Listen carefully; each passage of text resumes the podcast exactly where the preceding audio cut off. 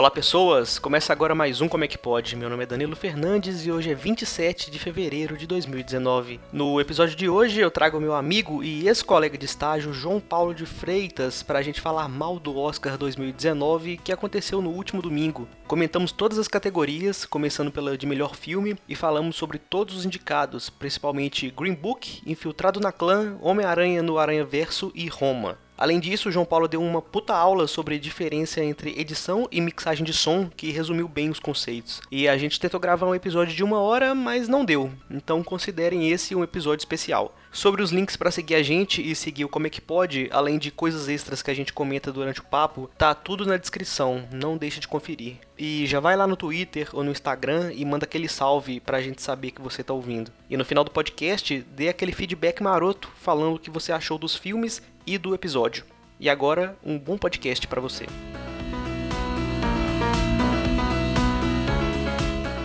Já tá valendo já? Really? Tá, tá valendo, João. Já pode começar aí.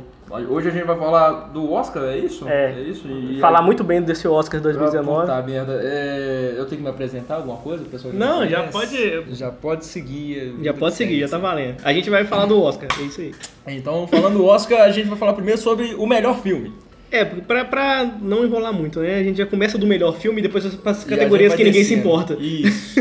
Até porque esse aqui é o que tá mais preso na cabeça de todo mundo.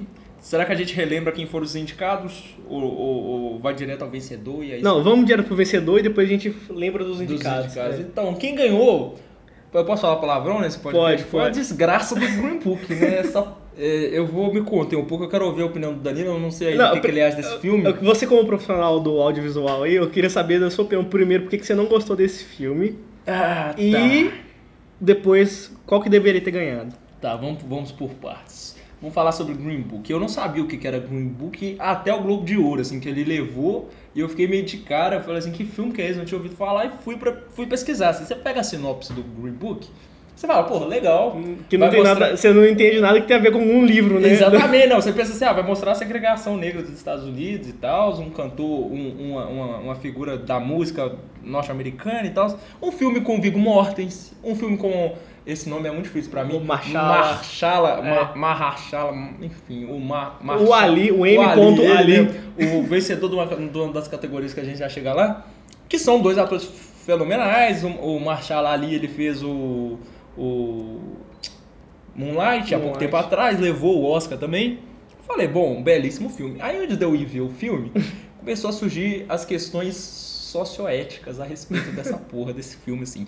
Uma coisa legal para declarar aqui é que esse filme é dirigido pelo diretor de Debbie Lloyd. O cara faz coisas boas, ele fez Eu, Eu Mesmo Irene, que é o meu filme de, de comédia favorito. Debbie Lloyd é até bacana, assim. Ele fez Ligado em Você com Matt Damon e outro cara que eu nunca vou lembrar o nome, que é de Irmãos Siameses, não sei se você já viu esse filme. Não vi, assim, mas não, tá, de repente eu não, não quero ver, assim, porque filme sobre, enfim... Esse cara tem um comportamento meio esquisito, assim, já, já teve gente falando que ele mostra o saco no set, rolou isso, eu tô falando sério, Exatamente. isso aconteceu, é, assim, ele é, ele é meio escroto. E esse cara decidiu falar sobre racismo, e esse cara, ele é branco, né? Eu falei assim, meu Deus do céu, o que que tá acontecendo? pra vocês terem um contexto, tem um cantor, não, você lembra o nome do cantor? Eu não lembro. Pois, é Doctor alguma coisa. É o Doctor alguma coisa. Esse, esse cantor, ele é um músico, um pianista famoso dos Estados Unidos e, em tese, é um pianista que toca pra alta classe uhum. dos Estados Unidos. Ele não toca pro povo dele, que é o povo negro, basicamente. E ele viveu, vive uma vida sozinho até que ele conhece um italiano racista que é, é, um italiano, entre as, né? É. Eu não sei se ele é de família imigrante ou se ele é mesmo italiano. Enfim, é um cara com origem italiana. E esse cara, que é o Viggo Mortensen, que tá muito. Ressaltar aqui, Mahershala Ali, ou Marshala, não sei dizer, Ali e Viggo Mortensen estão muito bem nos dois papéis. Os dois estão muito bem, a química deles funciona, é a melhor coisa do filme. Contudo, entretanto, todavia, o personagem do Marshala Ali, é, que existiu de verdade, e... Inclusive aparece isso nos créditos, né? Aparece isso nos créditos. A família desse cara rejeita esse filme extremamente. A, a família dele é, não gosta desse filme, fala que demoraram demais para falar sobre, sobre esse ente querido da família, para quando falar ele ser um mero apoio de um personagem branco, ele é uma muleta para contar a história de um personagem branco. Como, como que você reforça isso, João? Vide que o Marshall ali está indicada a coadjuvante e o Viggo Mortensen a protagonista. Então o protagonista dessa história é o Viggo Mortensen. O personagem do Viggo Mortensen também existiu, que foi o motorista desse personagem do Marshall ali durante algum tempo. Qual que é o grande X da questão, assim? É, esse filme foi encomendado, a um dos roteiristas, é o filho desse motorista na vida real. E é um cara um pouco hum. controverso, assim, que chegou a dizer durante um tempo, assim, que muçulmanos não eram confiáveis no Twitter. Falou Nossa. apoiando o Donald Trump. E esse cara que é um dos roteiristas, esse cara é branco, então é o ponto de vista de um filho. O filho, o filho é o roteirista? É um dos. Ah, tá. não, é, não é sozinho, mas é o ponto de vista de um filho sobre o pai dele. Sim. A família do cantor, na vida real, alega que, apesar desse, do pai do, do cara ter sido realmente motorista do Dom, né? Acho que é Dom o nome dele, do, do, do Doctor. Do, enfim, não Putz, sei. eu não vou lembrar. Não vou lembrar, mas apesar deles falar que existiu mesmo o vínculo de, de motorista e, e, e entre o motorista e o músico, fala que foi um, um, vínculo meramente empregatício e que eles nunca chegaram a ser amigos. Uhum. Então isso pode ser, isso tudo que a gente vê em Green Book pode ser meramente a, a versão do pai do, do moleque, a versão do personagem do, do Viggo Mortensen, sobre uma história que a gente nem sabe se é verdade. Uhum. Aí ele pega, faz essa história onde, por aspectos técnicos, vamos avaliar. Danilo, você viu o filme? Vi o filme. O que, que o Viggo Mortensen aprende ao longo da sua jornada? Assim? Ele aprende a escrever. Ele aprende a escrever. Pronto, você falou, é isso que o Viggo Mortensen aprende. O que, que, que o Marshall ali aprende ao longo da jornada dele? Ele aprende a como ser um negro, a como se portar como negro. Hum. Ele aprende. ou seja, o, a, a, jornada de, de, de, de, redenção aqui não é do personagem racista, que é racista, mas também é o cara do gueto que conhece todo uhum. mundo e se dá super bem com as pessoas e com vários problemas sociais e vai ensinar o personagem do Marshall ali a comer frango frito, sabe? Tem uma parte que o Viggo Morten se vira pro, pro Marshall ali e fala assim: Eu sou mais negro que você. Tá no filme, gente. É Quem quiser ver, pode pegar lá e assistir. Então, por esse um milhão de coisas, assim, eu já entro dizendo que esse também é um motivo desse roteiro ter ganhado o melhor roteiro original. Esse roteiro é uma bosta. Esse roteiro é uma merda. Esse roteiro não serve nem pra limpar a bunda. É, eu não sei o que, é que esse filme foi tá fazendo aqui como indicado, assim. Mas é o filme da categoria que é a cara do Oscar, assim, no final das contas. E é um Oscar que de um tempo pra cá tem parecido mais politizado, mais ligado às causas sociais. Uhum. Aí você pensa, ah, pode ter pensado, vamos fazer bonito, vamos entregar pra um filme assim, assim, assado. Aí você fala assim, ah, melhor filme. Sobe a equipe de melhor filme, o que, que a gente tem? Uma equipe 80% majoritariamente branca. É verdade. E como quem são as pessoas negras? Tem a Octavia Spencer, que é a produtora do filme. Não sei como ela caiu nessa bomba, assim, porque ela é uma puta atriz e o Marshall ali. Pronto, são, são esses dois personagens que a gente tem. Então, esses são os motivos para eu odiar essa, essa belezinha aí desse, desse Gosto da atuação do Marshall Ali. Acho que foi a melhor atuação de ator coadjuvante esse ano, sim. O cara é bom. Queria ressaltar para vocês, vocês repararem, se vocês forem reassistir, que quando ele agradece ao Oscar dele, ele não agradece ao diretor. Por quê? Porque ele tá morrendo de vergonha de ter feito esse filme. Caralho. Ele agradece a personalidade do músico que ele interpretou uhum. ao Viggo Mortensen e ponto. Por que, que ele faz isso? Porque ele se envolveu numa merda tremenda. Ele chegou a declarar que ele não faria o filme se ele soubesse que era isso. Assim. Nossa, Não necessariamente com essas palavras, mas vocês podem pesquisar que tá aí. Mas sabe o que eu achei, assim? Porque eu, eu entendo, eu concordo pra caralho, só que eu achei que o problema mais do filme era o personagem e não o roteiro, sabe? Tipo assim, uhum. Eu, na minha concepção, eu tinha entendido que o personagem do italiano, ele, hum. ele tinha sido escrito daquele jeito para ser escroto mesmo. Eu não tinha visto como um, um problema do filme. Exa é, porque se você parar pra pensar, não existe um arco de redenção pro, pro personagem do, do, do, do Viggo Mortensen. Tem uma coisa lá com os copos no início do filme, que ele joga os copos é. fora pra mostrar que ele é racista, que não tem sutileza nenhuma. Nenhuma, gente. nenhuma. Isso é patético. Assim, isso é patético. Ah, eu preciso mostrar que o personagem é racista. Ah, ele vai tacar dois copos de negros beberam fora. Isso é patético, isso não é sutileza.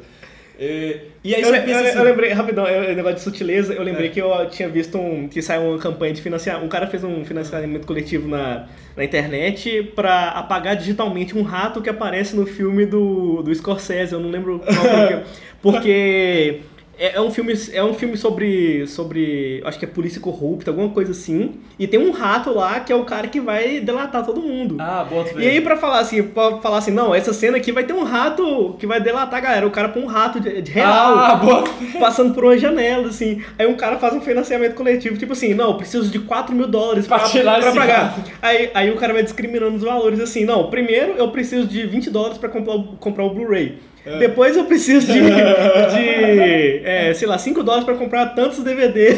Então, assim, tem nada a ver com o filme, mas é porque eu lembrei desse negócio de sutileza. Eu imagino assim. o cara assistindo o filme e falar assim, porra, esse rato, eu vou acabar com esse rato. É, eu não, vou acabar com esse rato. Mas realmente, esse negócio de essa sutileza, tipo assim, zero ali naquele é, momento. Zero. É, e falta, falta um arco de redenção. O personagem do, do, do Viggo Mortensen tinha que aprender alguma coisa no é. final dessa jornada. É, ficou, ficou meio tipo assim, ah, valeu aí por esse, esse, esses vários dias que eu trabalhei com você, eu aprendi essa, essa pequena coisa aqui que Exatamente. não vai mudar muito a minha é, vida. Ele aprendeu sabe? a escrever carta e ele é meio que o guarda-costas no Marshall ali. Tem uma hora que o personagem do Marshall ali implora pro Viggo Mortensen não ir embora. E o Viggo Mortensen fala, ah, eu não ia embora. então, tipo assim, e no final ele acolhe o personagem do Marshall Ali, que era um personagem muito triste. No final, natalino, gente. O filme, Nossa. o filme termina numa cena de Natal, não ser mais. e o cara, ainda, o cara ainda rouba a pedrinha lá do, do da, do, da, da, da, da feira lá. É, você pode falar isso aí, ele era um cafajeste, deixou e aí, de ser. Não, não, não deixou de ser, né? Ah, porque é, ele, não, ele, tá ele ainda roubou mesmo e é ficou verdade, por isso. É verdade, é verdade. Então, gente, ó, um milhão de coisas pra falar aí sobre esse filme. É. Eu entendo, tipo, eu não odeio esse, não, eu odeio esse filme mais do que Bohemian Rhapsody. É isso aí, eu vou dizer que não, mas eu odeio é, mais. É. Então, a pergunta que fica é, qual deveria ter ganhado? Ó, o meu filme favorito do ano passado era Roma. Eu acho um filme fundamental, eu acho um filme sensacional. Depois que levou, foi a minha aposta no bolão, mas depois que levou o melhor filme estrangeiro, eu achei que não. É, que não levaria. Infiltrado na clã também seria ótimo. Muito seria bom, lindo, caralho. Esse, esse, eu assisti é, assim, colado assim na tela que eu achei é fantástico. Nós vamos falar muito bem dele aqui hoje ainda. E do Spike Lee, que é uma figura sensacional. Muito bom também. É, e a favorita também, se levasse, não seria nenhum, nenhum, nenhuma tragédia, assim. E assim. O Davi não gosta, mas dentro dos, dos, critérios cinematográficos cumpre muito bem. Assim. O Pantera Negra é muito bom, mas eu imaginei que um filme é, de herói Pantera... não ia ganhar nem é, fudendo. O Pantera Negra é bom, mas eu não acho que ele tá no nível desses três que eu citei. Em termos. Oh, escute bem, gente. Amo Pantera Negra, acho um filme importantíssimo. Defendo todos os Oscars que ele levou, mas acho que em termos de, de, de, de, de conflito, de narrativa, eu acho que ele não tá no mesmo nível desses três que eu citei, como a favorita, infiltrado na clã e, e Roma. Mas ele é com certeza um filme um milhão de vezes melhor que Green Book, ou seja, ele poderia ter levado sim. É. Mas eu acho, ah, eu acho muito importante ele estar tá indicado nessa categoria. Esse Oscar teve pelo menos isso de representatividade negra, assim, por mais que no final de um trajeto que estava se desenhando bonito, assim, eles tenham cagado no pau, mas tudo bem. Eu li, eu li um negócio, um tweet, que era tipo assim, é, Green Book é o filme que ensinou seus, seus parentes a acreditar que o racismo acabou. Exatamente. exatamente, exatamente. Mas assim, não, olha isso aqui. Olha como eles conviviam bem. Acabou o racismo, é, é igual aquele tweet lá do Guilherme. Ah, é, não existe racismo na dublagem. Eu te amo, assim, sou um cara lindo, massa demais. Mas, mas, mas você é meio é... racista e trabalha pra Van, então... É, exa exatamente, eu não te amo mais tanto assim, não, cara, desculpa. Desculpa. Caralho, ele é meio infantil. Cê, né, cê, muito, velho. É você chegou a ver? Não, você não viu nada da, da live, né? Véi, tipo assim, ele tava com um terno que parecia. Imagina o seu Madruga usando o, o terno da sua barriga. Véi, ele falou que emagreceu muito e o único terno que ele tinha era isso. Aí eu imagino, caralho, a produção da não tinha um terno. Um terno pra entregar pro cara? Uma puta que pariu. Nossa, Sério, que ele, tava, ele tava gigante, velho. Você via aquele ombrão sobrando Nossa, assim, tá ó, cabuloso. Aí, eu preciso dizer assim, por mais que a sua indústria trabalhe com vozes, alguém tem que ver o dublador em algum momento pra contratar ele, né? não sei se você sabe. Que tristeza. Bem. É, mas beleza, então vamos lá. Melhor direção. Melhor direção, ó. Quem ganhou? Melhor direção foi pro Afonso Cuarón de Roma, que é um filme lindo. Que ele fez tudo, né? É, ele fez também. tudo. Ele até serviu é, café, é, né? É, eu fico imaginando, sabe, banda de um homem só que tem toca, toca canta, é. violãozinho, com um pedal bate um pé, no... é. é. Ele era esse cara, ele tava com um boom, a câmera, fazendo fotografia. E é engraçado, ele também ganhou. Não vou, não vou ah, queimar a largada. Depois a gente fala quando a gente chegar lá. Beleza. Mas ele ganhou isso, esse, esse prêmio. Eu acho que seria justíssimo se o Spike Lee levasse. Assim, eu acho que a melhor direção do ano era do Afonso Cuarón por Roma, mas se o Spike Lee levasse não seria injusto, porque o Spike Lee tem mais de 40 anos de carreira uhum. e essa foi só a primeira vez que ele foi indicado nessa categoria. Ele já foi indicado por roteiro, eu acho, antes em Faça a Coisa Certa, não ganhou, foi só indicado. Que é muito bom, que inclusive é um filme sobre o, é, o racismo vindo de italianos. É um filme essencial e muito melhor de, do que essa porra desse Green Book. Inclusive. Você quer, você... É, tipo assim, quer ver um filme onde italianos são racistas, você é, assistir e fazer a coisa certa. Inclusive, duas coisas ótimas para falar, assim, sobre isso. Dizem, eu ouvi esse boato por hoje, assim, pode ser que eu esteja enganado, mas pelo que eu ouvi aqui na, na, na no meio cinematográfico da Ponte Minas, da PUC Minas Pontifícia Católica aqui, eu ouvi dizer que o Spike Lee se levantou quando o Green Book ganhou o Oscar e foi embora. Caralho! Aí não deixaram ele sair, não deixaram ele sair da porta. Meu Deus! Aí mandaram ele voltar, ele voltou e ficou de costas enquanto os caras falavam. Assim. Caralho! Assim. Tem um print maravilhoso. Eu, eu, eu, eu, não, eu não duvido que ele faça uma coisa dessa, que ele tenha feito uma coisa dessa. Eu acho que ele fez, sim. E, e, tem um print maravilhoso do Samuel Jackson. Uhum, -huh, segurando ele no colo, assim, quase é, um bebezão gigante. Tipo assim, entregando ele o prêmio, que porra, o, o Spike Lee ajudou a trazer o Samuel Jackson pro, pros holofotes, assim como ajudou também Denzel Washington, enfim. Inclusive, eh, depois eu faço um jabá aqui no final, Mas, o, Mas você vai lembrar depois? Vou lembrar porque... Vou lembrar, vou lembrar. Não vou, não vou, não vou perder, não. Fica até o final pra você saber qual jabá eu vou fazer. Aí, tipo, ele depois tem a foto dele, ele entregou o melhor roteiro original e melhor roteiro adaptado. Na hora que ele entregou pra, pra Infiltrado na Clã, ele ficou muito feliz. Depois vocês procuram o print dele entregando o prêmio pro, pro Green Book que ganhou o melhor roteiro original. Gente, é sensacional, assim, é só uma das melhores caras da noite. Ok, ele segura é uma coisa assim. Ele dá o prêmio e olha, tipo assim, vocês estão ligados, vocês fizeram merda, né? É basicamente essa cara dele. E uma curiosidade, o Spike Lee foi com dois, não sei se é... É tipo um, é, parece um soco inglês. É, parece um soco inglês escrito Love, Love e Hate, que é uma referência ao Faça a Coisa Certa que ele também referenciou no discurso dele de melhor roteiro adaptado, que ele falou no final que as eleições estão chegando aí, então façam a coisa certa. E ele falou assim, ah, não podia deixar de falar Cara, isso. As eleições americanas é esse ano? 2020. Ano que vem. Caralho. É. Enfim, quem ganhou nessa, nessa, nessa categoria aqui foi o Afonso Cuarón. É justíssimo. Roma é um filme maravilhoso. Quando a gente chegar lá em, em melhor é, filme estrangeiro, a gente fala sobre Roma assim. Mas meu coração queria que o Spike Lee levasse. Esse cara aqui, ó, o Pelt Paul, Pauli, Paulinski, eu não sei falar o nome dele, é o cara diretor de Guerra Fria. Eu não vi esse filme. Guerra Fria é um bom filme, poderia facilmente ter levado o melhor filme estrangeiro se Roma tivesse ganhado o melhor filme, pra ficar bem claro assim. E ele fez o Hilda, que é um filme que foi indicado, levou a Oscar de melhor filme estrangeiro alguns anos atrás, não lembro necessariamente quanto. Tinha o Adam Arcade Vice, que é um cara bom também, ele fez a grande aposta, fez Vice. Ele é, enfim, é, não, não, não, acho que ele tá no mesmo nível do Spike Lee do Afonso Cuarón, não, mas ele, ele tem se mostrado um, um cara bem, é, enfim, é bem inventivo em tudo que ele faz, assim. E tem o Yorgos Lanthimos, que é um, que é um, ele não ia falar russo, eu tô louco, ele não é russo, gente. Mas com esse nome ele pode ele é disfarçar é, bem. Ele é grego, eu acho que é grego. É, parece é grego. grego é. Eu acho que ele é grego, eu posso enganar, vocês dão um Google aí pra, pra olhar depois, o Danilo faz um errata aqui. Mas enfim, ele que fez a favorita, ele ganhou de, o Oscar de melhor roteiro há pouco tempo atrás. Não lembro se foi roteiro ou roteiro adaptado pelo Lagosta, né? Que é aquele Nossa. filme The Lobster. Nossa, tem meu quem Deus. ame e tem quem odeia. Assim. É, é um filme bizarro, né? De é, novo, assim. Tipo... É, mas é a cara dele, assim. Tipo... Nossa, meu Deus, isso aqui. Eu... É, mas enfim, foi, foi, essa noite. Sabe, assim. pô, de, falando em filmes bizarros, assim, eu geralmente. Quando sei lá, filmes bizarros eu não costumo, costumo gostar tanto assim, né? Só que esse não é um filme tão ruim assim, sabe? Ah, ele, o The, Lobster? É, é, ele tem uma lógica na loucura dele, mas eu não sei. Bota é. eu não vi ainda, gente, então vou ficar devendo, assim, mas... Eu, é, não tem nada visual, assim, mágico, tipo assim, nossa, vamos transformar um ser humano num animal, sabe? Mas assim, eles se transformam eles mesmo, transformam. só é, que não ligado, aparece, sabe? Eu tô ligado na premissa. Tem o Steve Carell nesse filme ou eu tô louco? Não, né? Não.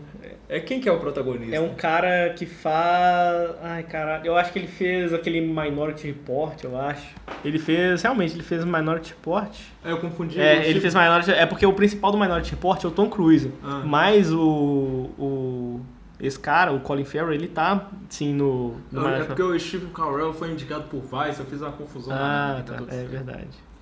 Mas beleza. Ah, ele fez Por um Fio, cara, que é um filme muito bom. É, o cara é bom. Que eu já falei dele é naquele outro podcast nosso. Podemos passar para a próxima categoria? Podemos, deixa eu ver aqui. É, eu acho que eu concordo 100% com você é, nessa... Você discorda de, de, Não, não, não, eu concordo, não, é isso mesmo. Quem que você queria que levasse? Assim? Não, eu acho que eu tinha que ser o Spike Lee mesmo, o Afonso Cuarón merece, mas uhum. esse filme, não sei, eu fiquei com um pouco de preguiça de Roma, desculpa, gente. Não, tá tudo certo. Eu vou poder te xingar depois. Tá Bem, vamos lá então, melhor atriz. Melhor atriz foi um pouco surpreendente, assim, porque levou a Olivia Colman, né, de A Favorita, que faz a rainha. É um pouco engraçado ela estar tá indicada aqui nessa categoria, porque. Tem uma bosta. Em te... Não, porque em tese. É... Não, não é, não é ruim, não. Ela, ela merece. O prêmio tava entre ela e a Glenn Close. Glenn Close. Eu já Por 101 mais... dálmatas. eu já falo mais dessa treta. Mas é. Tinha um, tinha um, é um negócio engraçado, porque a Olivia Colman, quem assistiu a favorita, sabe que ele, ela não é a protagonista do filme, assim. O é. filme gira mais em torno da... Da, da, da, Emma Stone. Da Emma Stone da... Eu esqueci o nome da outra atriz. E da outra que não é tão favorita, assim. É, e da outra... Eu, nós, nós vamos lembrar o nome dela daqui a pouco. Desculpa, eu sei que o ouvinte sabe quem aí tá gritando mas eu já falo.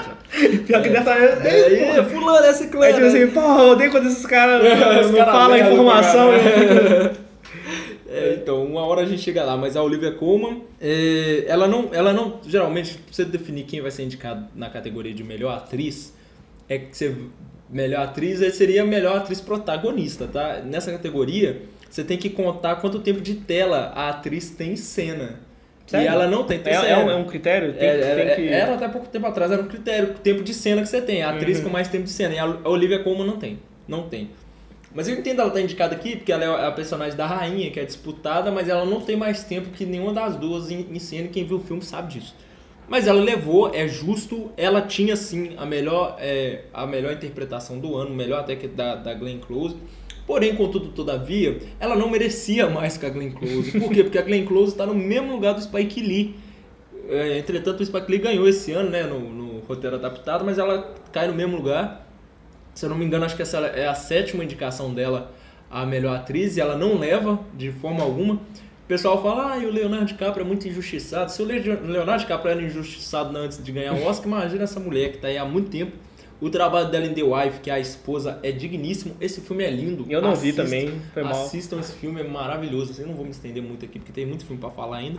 Ah, é de rumo aqui, essa Yalitza, Yalitza Aparicio. Essa é a, é a doméstica é lá. A doméstica. Do, Aí tem uma treta é envolvendo, é, né? É muito bom. Só, só que eu imagino por que, que eles não deram pra ela. Hum. Porque, tipo assim, eu acho que ela nunca tinha feito um filme É antes, o né? primeiro né? filme dela, o Quarun encontrou ela, não era atriz, é, é, o primeiro filme dela. Então eu acho que, tipo assim, pô, não vão dar um prêmio de melhor atriz pra uma mulher que não é atriz, sendo que as outras estão há 50 anos fazendo filme. Exatamente. Aí, né? É, nem se esperava que ela tivesse nessa categoria aqui. Acho ótimo ela estar tá em termos de representatividade. E depois que você descobre o que estava rolando nos bastidores, você acha melhor ainda. Assim. Por quê? A Alitza, ela, é, o México ele tem uma cultura de telenovela muito forte, como o Brasil também tem. E lá tem as atrizes famosas, um, um hall da fama assim, das atrizes famosas mexicanas e de atores também, que na grande maioria das vezes são atrizes brancas, é, atrizes da elite, com performances extrema, extremamente teatrais. Que qualquer novela, pensa qualquer novela mexicana que você já viu já no SBT aí. Nossa. É esse o nível de atuação. E a Litza Aparicio nunca per, não, não pertence a esse, a, esse, a esse meio, assim, a esse núcleo. Eu acho que você tá As falando o nome dela com sotaque meio italiano. A Litza Aparicio. e a Litza Aparicio. Enfim, não sei. É, a atriz do, do, do, do Roma ela não pertencia a esse núcleo e ela foi boicotada de forma racista pelas atrizes mexicanas, porque ela foi indicada junto com é, a, a que faz a mãe dos meninos, a patroa uhum, na casa, uhum. foi indicada a melhor atriz coadjuvante, que aquela sim seria uma atriz de verdade, porque ela é branca, ah, etc. Ela sofreu racismo dentro do próprio país. É, artista, é como se, sei lá, vou dar um exemplo escroto aqui pra vocês imaginarem assim. É como se tivesse uma atriz emergente aqui no Brasil que fosse de origem indígena e a Suzana Vieira falasse que ela não merecia levar aquele prêmio porque ela não era atriz de verdade. E olha que esse tipo de coisa a Suzana Vieira falaria Falaria mesmo. com certeza. e as declarações envolvendo é, a Yalitza Aparicio ou Aparicio, não sei, a, a, a, essas acusações são todas racistas. Grande parte assim de atrizes frustradas que não atuam para cinema, atuam para televisão mas que francamente acho que tem que ir todas para casa do caralho, assim, porque nós estamos em 2019, não, nós não precisamos mais ser condescendentes com esse tipo de merda. Certo. E eu acho que a Lady Gaga, ah, eu acho que ela merecia. Mas como diz os caras do Choque de Cultura, grande especialista em cinema, a Lady ah. Gaga ia ter, interpretar a cantora. então ela tá interpretando ela mesma, entendeu? Então, tipo é, assim, então seria um pouco injusto. É como se o cara fosse interpretar um motorista, oh. sendo que ele é um motorista de transporte alternativo. Então, oh. fica essa, essa questão aí. A Lady Gaga, ela estava. Não, ela estava atuando, ela obviamente. Ela estava atuando ou ela estava fingindo? Tava... É. ela estava atuando, ela estava falando assim: mentira, eu tô falando que eu tô atuando, mas na verdade eu só tô vivendo o mesmo aqui, usando outro nome. Cara, eu gostei é. muito desse filme. Do Stars Abor, eu é. não assisti, eu baixei esse filme pra ver, ele tinha 5 GB, não rodou no meu computador. É, gigante, é gigantesco. E você sabia que essa é a, é a quarta versão desse filme? É, sim, eu sei, é, é um remake e ele, esse, a história desse filme é muito bacana, assim. Ele, ele é, os remakes têm um espaço bom de tempo, assim. É, de uns e toda 20, vez. E toda vez que sai um novo remake, ele é muito bom pra você analisar a cultura musical daquela época. Então, uhum. Então, se você pegar o remake na época que o jazz estava em, em, ascensão, é isso que você vai ter. Hoje a gente tem a cultura pop. Então, é, é tipo... Enfim, né? A, a, você vai conseguir analisar estilos musicais da época em que o filme foi gravado. Isso é muito massa. Como é que chama aquele canal do YouTube, do cara, que cara chama Max alguma coisa. Max Minimiza. Max é do, do, do BBB, não, não sei. não, é o Max Vilarezo, sei lá. Ah, acho, eu, eu, não sei cara. se é quadro em branco. Não, não é quadro em branco, é outro nome. Enfim, eu sei ele, que cara que é. Então, ele fez um, um vídeo falando. Ele faz collab com o meu, meu é, com o cara de, do. Com o Thiago Belotti, que é do caralho. É. Ele falou no vídeo dele, ele fez um, uma, uma análise lá sobre por que que Nasce uma Estrela não foi tão bom assim, sabe? Uhum. Não, eu boto fé. Inclusive tem um burburinho, isso aqui eu nem vou dizer que é verdade, mas tem um burburinho rolando aí que o Bradley Cooper disse em algum momento assim que ele ficou triste de não ter sido indicado a melhor diretor. Porra? O Bradley Cooper, você chegou agora já quer sentar na janela, é, cara? Foda, Dá uma né? segurada, pelo amor de Deus. Ai, ai, melhor ator, gente. Tem, só tem um filme que talvez eu odeie tanto, não, não odeio tanto, mas um filme que eu odiei muito esse, esse ano também foi Bohemian Rhapsody. Tem uma coisa que vocês precisam saber, assim, eu sou fã de Queen, eu amo Queen de paixão, assim, então eu gosto de algumas coisas, eu gosto de, da nostalgia que o filme me traz, etc e tal. Mas em, em, termos técnicos, gente, esse filme tá todo errado. Não, eu não faço a menor ideia como ele levou uma categoria pra frente, nós vamos falar. Mas eu entendo, eu entendo. Eu, eu sei porque, por causa de uma cena específica lá, eu vou falar mais à frente. Você fala então, mas é, eu não entendo como é, o, o Remy Malik ganhou esse Oscar, sério, porque ele é um bom ator, mas eu não gosto da interpretação. Aliás, eu entendo sim, porque o pessoal gosta de interpretações mais performáticas. Mas, gente, faz o seguinte: pega um trecho desse filme do Remy Malik atuando em algum momento, algum show, alguma performance, faz um GIF eu te desafio a ficar olhando para esse GIF durante três dias e não começar a achar um pouco bizarra a atuação do Rami Malik. Toda vez que eu olho para essa atuação, o pessoal zoa muito a, a dentadura dele. É, tá mas essa eu, eu, tentei relevar, sabe? Porque, ah, tipo, eu, assim, tentei relevar. eu tentei relevar. Eu falei assim, ah, velho, beleza. E a galera começou a falar assim, não, porque ele já tem um dente muito grande naturalmente. Eu nem sei, velho. A galera repara umas coisas tão é, assim. Eu também não sei, mas, gente. Mas não, achei... ficou, ficou, ficou estranho. Achei fakezão e melhor. Eu achei... Mas, tipo assim, os dentes do Fred Mercury também não eram aquela era, coisa não, simpática e pequena, sabe? Mas me parece muito mais uma atuação performática a nível de tipo, ah, como. Vocês, com a pena vocês não podem ver meu gestual aqui agora, mas é um tipo, como o Fred Mercury se mexer, ele fazia assim. Aí ele ia e, e tentou imitar. Então, mas rolou todo um, um, um, um, treinamento. É, ele falou que ele assistiu todas as entrevistas do Fred Mercury para ver como ele falava com as pessoas, como ele lidava. Isso é pesquisa, tá certo, tem que fazer mesmo. Mas eu acho que ele se, ele se prendeu muito numa questão da, de quase uma imitação e perder um pouco do que seria o próprio Fred Mercury dele, da interpretação dele, Botafé, que todo ator... O Danilo pode falar assim, gente, eu vou interpretar o Lula amanhã. e ele pode estudar a vida do Lula, a carreira do Lula para fazer essa interpretação, mas ele vai ter uma coisa é, interpretando o Lula que só ele pode ter, assim, que é dele. Você vai falar, ah, isso sou, esse é o meu Lula. É como eu faço o meu Lula e que se eu fosse fazer o Lula seria diferente. Também não sei porque é o Lula, eu peguei pra vocês, mas enfim. é só pra vocês terem, terem essa noção, tipo assim, é, quando a performance tenta ser um espelho completo e ela não traz nada de original, às vezes ela soa falsa. E é, e é o que eu acho, assim, sobre essa atuação. Mas tá aí, entendo, para mim o vencedor dessa categoria tinha que ser o Christian Bale ou o William Defoe, que foi muito pouco falado assim, mas ele tá muito bem interpretando o Van Gogh.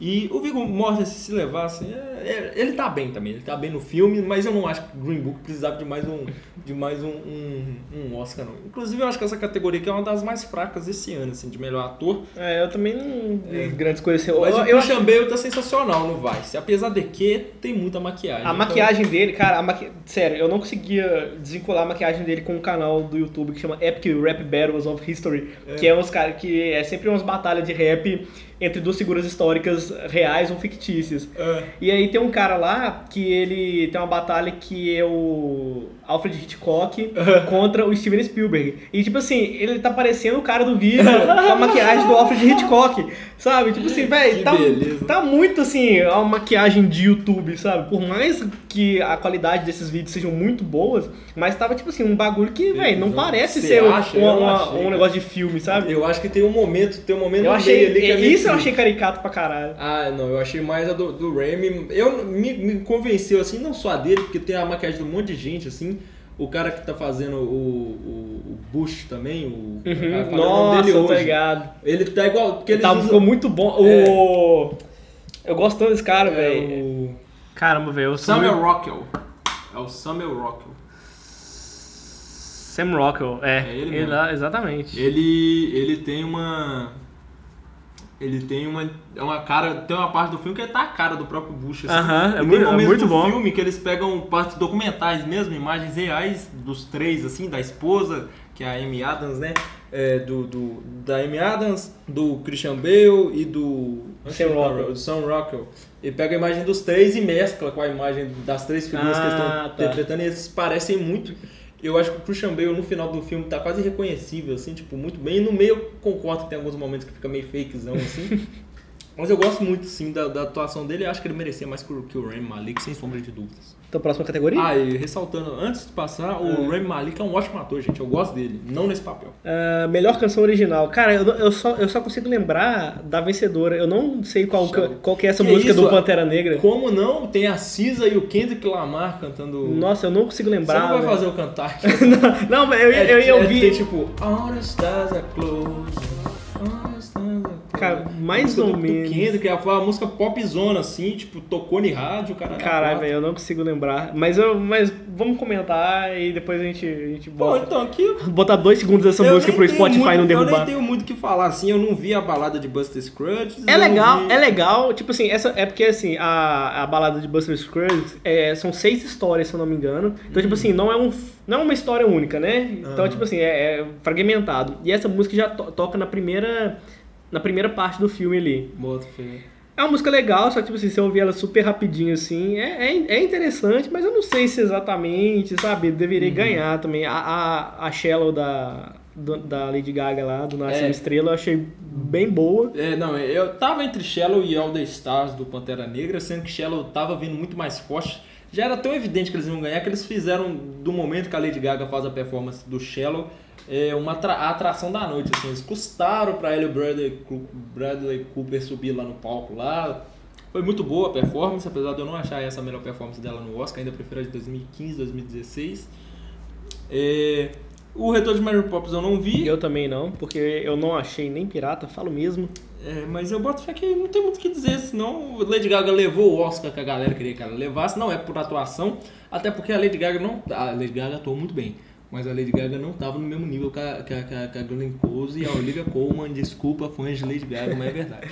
e teve esse all fight aí do filme RBG, que eu tava achando que era RGB. RGB, as cores, né? É, é, Green Blue. É, eu tava achando que era isso. RGB vs Semic.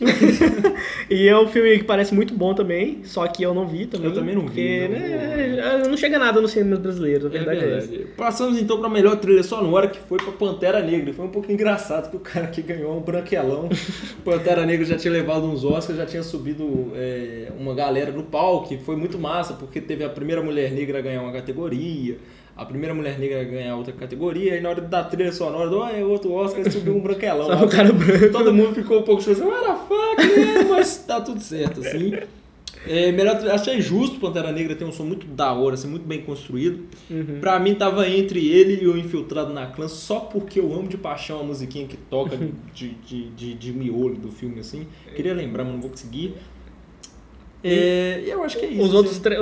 É, se a Rua Bailey faz, eu não vi. Eu Ilha dos Cachorros é, é, bacana. Ilha dos Cachorros, cara, eu não lembro de música no trilho. É, é porque não é música, né? É trilha sonora, na verdade. É. Faz, acho que faz parte de tudo ali, né? É, até, tudo, aquelas, tudo, tudo, até aquelas músicas incidentais. De música é embaixo, né? Apesar de que eu acho que tem uns tambores lá muito fodas na Ilha dos Cachorros. Então, hora, é, realmente merecia também. Então, não sei. Acho que qualquer um que ganhasse aí dos que eu vi era merecido. Ah, meu Deus do céu. O quê? Chegamos ao melhor roteiro original, Danilo. Green Book. Pam, pam, pam. O grande vencedor da noite. Eu não, não a gente tem mais coisa pra falar. Eu não preciso mais descascar esse filme. E eu acho que tudo que eu falei do fato de ter ganhado o melhor filme já explica porque ele não é um roteiro original. Ele não, ele não cumpre nem funções básicas de um roteiro. Ele não, não tem desenvolvimento do personagem do, do Viggo Mortens. Ele aprende, sei lá, a catar papel. É uma coisa muito inútil assim que ele aprende. É, e esse filme foi salvo. Esse filme foi salvo pela relação, pela química que existe entre o Viggo Mortensen e o Marshall é. ali. Se não fosse os dois, esse filme tava na latrina, ele tava no framboesa de ouro, ele não estaria aqui. Caramba. Mas aí aqui a gente tinha é, No Coração da Escuridão, que foi um filme que foi indicado pra, pouca coisa assim. Eu, né? eu achei esse filme interessante, assim, o final eu achei é o meio... filme do padre, né? é, né? Eu assisti metade, só não vi tudo. Não. Eu achei esse filme meio maluco, assim. Eu, sério, eu não consegui entender o final, sabe? eu não vi o final. Eu não entendi, cara. Eu fiquei assim, caralho, o que, que tá rolando aqui? Meu Deus do céu. Mas é, é um filme é, muito aqui, louco. É legal, Aqui é melhor roteiro original, todo mundo tava postando que quem ia levar ou era a favorita ou era Roma, porque Roma tem a história lá de como o Quaron escreveu baseado nas memórias dele. Roma é legal, Roma é legal. E a favorita porque tem a escalada, assim, você tem plot twists. É, vários, filme, né, Vários cara? plot twists. É, ah, ela, a relação delas não é assim, é assado? É. Ah, ela fez isso, não fez, tipo, a, o jogo de manipulação. Então, uhum. em termos de, de, roteiro clássico, tá tudo lá. Mas levou o Green Book, assim, que ninguém entende o que, aconteceu, né? Será que rolou um suborno aí? Será que a gente tem que começar... Eu boto muita fé que os brancos votantes, dos velhos brancos votantes do Oscar da academia falam, olha como é que era naqueles anos, como sofriam os negros. Vamos dar um prêmio pra eles. E foi isso. Será que a gente tá, tem que começar a questionar mais do que já está sendo questionado o que? A academia? Ah, é. Todo ano, deixa eu contar um segredo pra você, gente. Todo ano o, o, aluno de cinema fala assim: esse prêmio é irrelevante. Esse prêmio não pode ser levado a sério. A gente sempre assiste, porque a gente nós somos vagabundos. A gente é otário, né? A gente é trouxa. Inclusive, esse ano foi o, filme, foi o ano que eu mais vi filmes do Oscar. Chegou um ponto assim, porque eu tinha calculado ver dois filmes por dia, eu estava seguindo. Meu Deus do céu. Eu estava seguindo isso aí até chegou um ponto que eu não estava achando nem nos cinemas e nem nos torrents da vida. Eu queria ver muito o Cafarnaum, que é um filme líbano que foi indicado a melhor filme estrangeiro. Vai dar treta pra frente também, mas eu não vi. Por que vai dar treta? É, não sei, não posso falar agora que eu ainda não vi, mas tô ouvindo uma, uns burburinhos aí que esse filme é eticamente errado. Ah. Mas, enfim, eu não, eu não tô afirmando que é, tá? Eu não vi ainda, não posso dizer. Mas é, realmente, teve muito filme assim que deu pra ver, não deu pra ver. Vi, esse também é o Oscar que eu mais vi filme. Eu vi muito filme por causa dos seis, né? Eu trabalho no laboratório na PUC sobre, sobre cinema. Inclusive, o meu jabá tem a ver com isso. pra eu não esquecer, isso que é um lembrete pra mim mesmo. Então tá ótimo. e é, eu trabalho com isso, eu tive que. A gente tava produzindo conteúdo sobre o Oscar nessa semana, assim, que, é, que é, o seis é um laboratório de cinema que os próprios alunos de cinema consomem as coisas que a gente publica, assim. E eu tive que escrever sobre Roma infiltrado na cama. Foi muito fácil, assim. São meus dois filmes favoritos parados. E Homem-Aranha no Aranha Verso, que é lindo. Que puta que pariu, né? Que, que, que animação. Que prima, assim, Homem-Aranha no Aranha Verso eu vi no cinema. Nossa, bonito. E teve um prêmio nos Estados Unidos, eu não lembro qual é. Depois vocês podem dar uma pesquisada aí, Danilo, se quiser caçar. Eu cacei, não lembro. Um prêmio americano que ele ganhou melhor filme. Ele não ganhou melhor animação, né? ele ganhou melhor filme. Eles afirmaram que ele era o melhor filme do ano. Assim, e, faz, e faz certo sentido, assim. Mas então, melhor roteiro adaptado. Ah, porra, aí justiça ao Spike Lee, finalmente. Spike Lee que esteve por trás de um dos melhores filmes de todos os tempos, que, que é o Faça a Coisa Certa. Fez o Malcolm X, fez uma caralhada de coisas assim. Eu acho mais do que justo ele ter levado esse prêmio agora. É, era o favorito dessa categoria, levou, graças a Deus. Foi muito lindo ver o Samuel Jackson é, entregar o prêmio, entregar o prêmio para ele, ver a parceria dos dois, o, o, o figura, né? Ele pulando lá, abraçando lá, igual um moleque sereno. É, ele deu um discurso muito bonito também. Ainda falou lá, vocês não atrevam a abaixar esse microfone, né? Porque o Oscar tem essa coisa patética, né? Tipo, os palestrantes têm que ir diminuindo, tem tempo de fala para falar, acho que é um minuto e meio os palestrantes, os vencedores, um minuto e meio. Aí se começa a passar assim, eles começam a subir uma música, ah. aparecem umas pessoas no palco pra pessoa descer, começa a baixar o microfone, então a pessoa é meio que obrigada a sair lá. Isso acontece, se vocês não repararam, acontece desde o ano passado, vocês podem ver assim. No ano passado eles fizeram uma coisa patética que foi. Não sei se eu não reparei se esse ano tinha. Eles colocaram uma faixa embaixo quando a pessoa recebeu o prêmio com toda a equipe técnica do filme que a pessoa fez. Tipo, ah, você não precisa agradecer, os agradecimentos ah. aí, Botafé. E a galera meio que cagou. Você falou, óbvio que não, eu vou, vou eu falar, vou falar, foda-se. Mas é isso, melhor roteiro adaptado, o favorito já era Infiltrado na Clã, que, hum, pra quem não sabe, basicamente é a história do... Ah, é aqui que o personagem chama Ron, eu confundi, não é no... no eu falei Don, um, agora... É, você falou Don, Don. É. Tá, aqui o personagem chama Ron, ele é um policial negro, acho que na década de 70, é, por aí. acho que por aí mais ou menos, e ele entra pra polícia e o filme é muito esperto, assim, em retratar meio que é, a história desse cara com um. Esse filme é cheio de curiosidades maravilhosas. A história desse cara com a Ku Klux Klan, que tem se reinventado depois que ela foi meio que criminalizada, entre muitas aspas, assim, nos Estados Unidos. Eles deixam de ficar embaixo dos panos e falam que ah, agora não é. Uma figura política passa a reivindicar que ela é supremacista branca isso não é criminoso, isso é socialmente aceitável. E essa é a parte da denúncia do Spike Lee tem esse personagem que ele acha num anúncio de jornal que um anúncio dizendo que a Ku Klux Klan está recrutando. ele se passa pelo telefone por um branco e junto com o, o Kylo Ren lá, o... é, eu não lembro o nome desse cara. O Adam Drive, junto com o Adam Drive, ele bola um plano para ele se infiltrar na clã. O infiltrado é o Ron, quando o Adam, mas quando tem é, é, é, momentos presenciais, quem vai é o Adam Drive, que é um homem branco judeu, que é um pouco engraçado, assim, porque ele também é uma minoria. É engraçado, mas não é. Esse filme é. todo é assim. É, ele ainda toca nesse assunto, né? É, tipo assim, tipo... fala assim, porra, eu não. É... Eu acho que quando o cara. O. Como chama? O o policial negro. O Ron. É, Ron, Ron. Ele fala, ele fala assim, cara, tipo assim, isso não te afeta. Como, é, como que isso não tá te afetando, sabe? Você também é uma Exatamente. minoria, apesar de você ser branco. Tipo assim, isso é tocado no assunto, Exatamente. sabe? É, Tanto os, os caras da Ku Klux Klan perguntam assim, pô, é, você tem maior cara de judeu, sabe? É. Então, tipo assim, os caras não são... Deixa só... eu ver seu pau. Então. É, é tipo isso. É. É loucura esse filme, cara. É, é uma... muito bom, é muito bom mesmo. Assim. É uma doideira e tem, tem umas coisas também, né? Porque o filme não só, ele não só trata de é, da temática de como o Ron se infiltra dentro desse ambiente completamente é, racista, filha da puta, mas mostra como que ele era enxergado dentro do, do próprio movimento a qual ele pertencia, que era o movimento negro que não aceitava que um negro fosse policial, é. assim, porque não condizia com a luta dos caras. Em plena, em plena era dos Panteras Negras, assim, se você não sabe quem são os Panteras Negras... Sem seu filme. É, é não, os Pantera Negra, no caso, o, o grupo. O grupo, vá dar uma pesquisada, assim, importantíssimo a história de quando, basicamente, resumir para você, assim, a polícia muito truculenta com os negros nos Estados Unidos, a, a, a, o porte de arma é legalizado, um grupo de negros, se autodenominado Pantera ne Panteras Negras, é, se arma e começa a andar coladinho no carro da polícia. Basicamente isso. Se, se um negro estivesse tomando uma batida da polícia, passava o carro lá dos Pantera Negra com a arma para fora, assim, do ladinho do carro da polícia para intimidar. Esse, esse movimento foi massacrado, mas é lembrado pela história, assim, como um movimento de resistência muito bonito. Tem, tem, e esse movimento ele está presente, está representado no filme em alguns momentos. Inclusive o arco, é, tem um arco de, de, de, montagem paralela, onde o personagem do Ron está numa situação mega filha da puta, assim, que ele tem que acompanhar o, o líder lá da, da Ku Klux Klan como segurança dele Nossa, e ele é. vai, um policial negro como, como segurança do, do líder da Ku Klux Klan numa conferência da Ku da Ku Klux Klan e do outro lado tem um discurso é, de um ex-Pantera Negra, assim, sobre... sobre é, não, é, não sei se ele chega a ser ex-Pantera Negra, mas sobre uma figura negra que realmente existiu, ele conta um discurso verídico, assim, é, para o movimento dos Panteras, assim, para a juventude da, da, das universidades que, que se, se ligavam de alguma forma ao movimento dos Panteras Negras, assim, Panteras Negras, é muito difícil.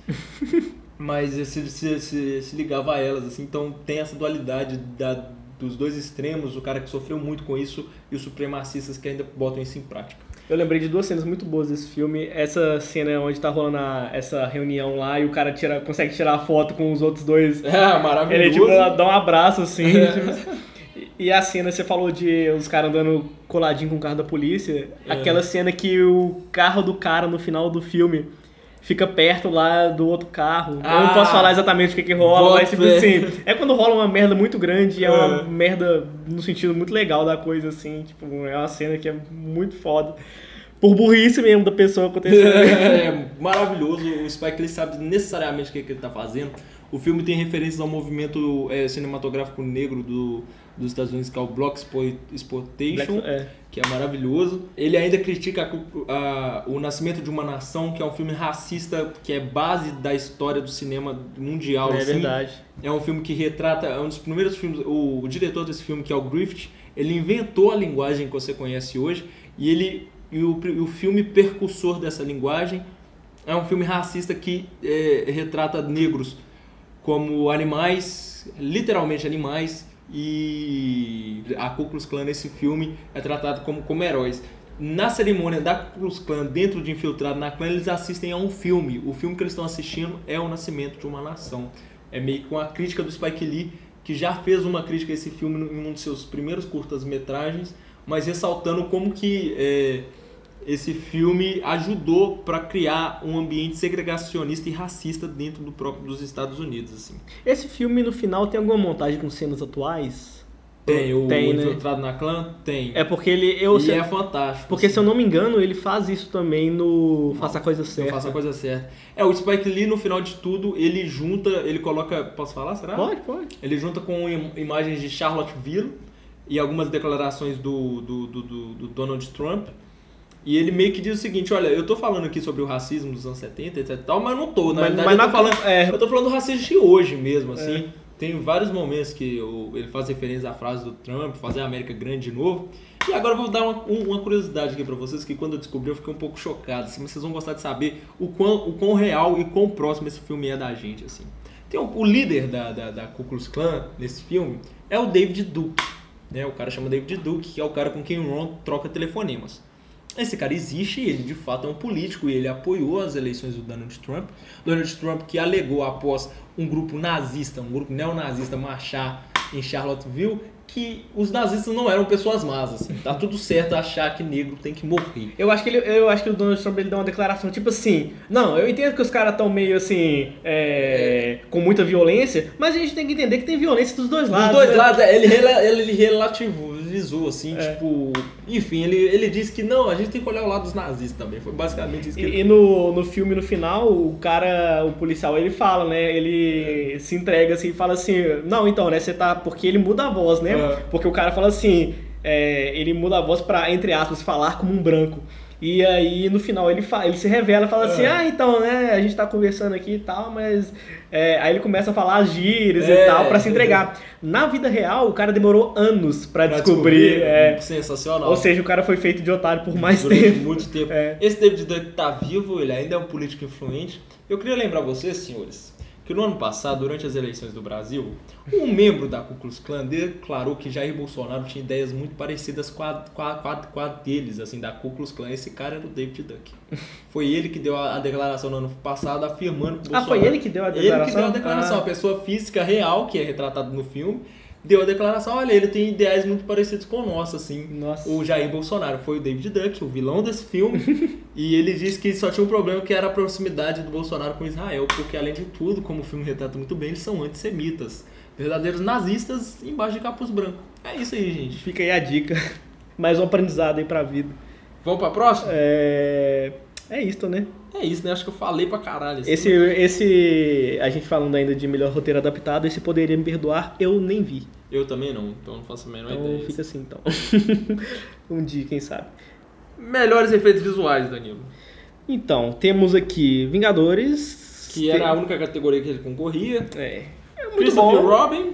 Eu gostei também, achei muito. muito Cara, é, eu acho bizarro como eles estão fazendo, tipo assim, o. o, o, o CGI. O, é, um CGI, assim, né? puta, muito, muito perfeito, assim, cara. Eu vi os trailers, não vi esse filme. É legal, é, tipo assim, a galera fala assim, nossa, esse filme vai ser mó deprimi vai deprimente, uhum. porque, nossa, os, os ursinhos, é, não sei o quê. Porque o visual das imagens que tinha saído era realmente uma coisa, tipo assim, mais. Não é dark, mas, mas assim. É deep web. É tipo, não, é tipo assim, nossa, acabou nossa infância. É, era, as é. imagens estavam no, no, clima assim, Meio de. Sad, é. No clima Toy Story 3, só que um pouco é. mais triste. Eu boto fé. Só que não, o filme é bem legal, cara. bem, cima. bem. Não, não é pra cima, né?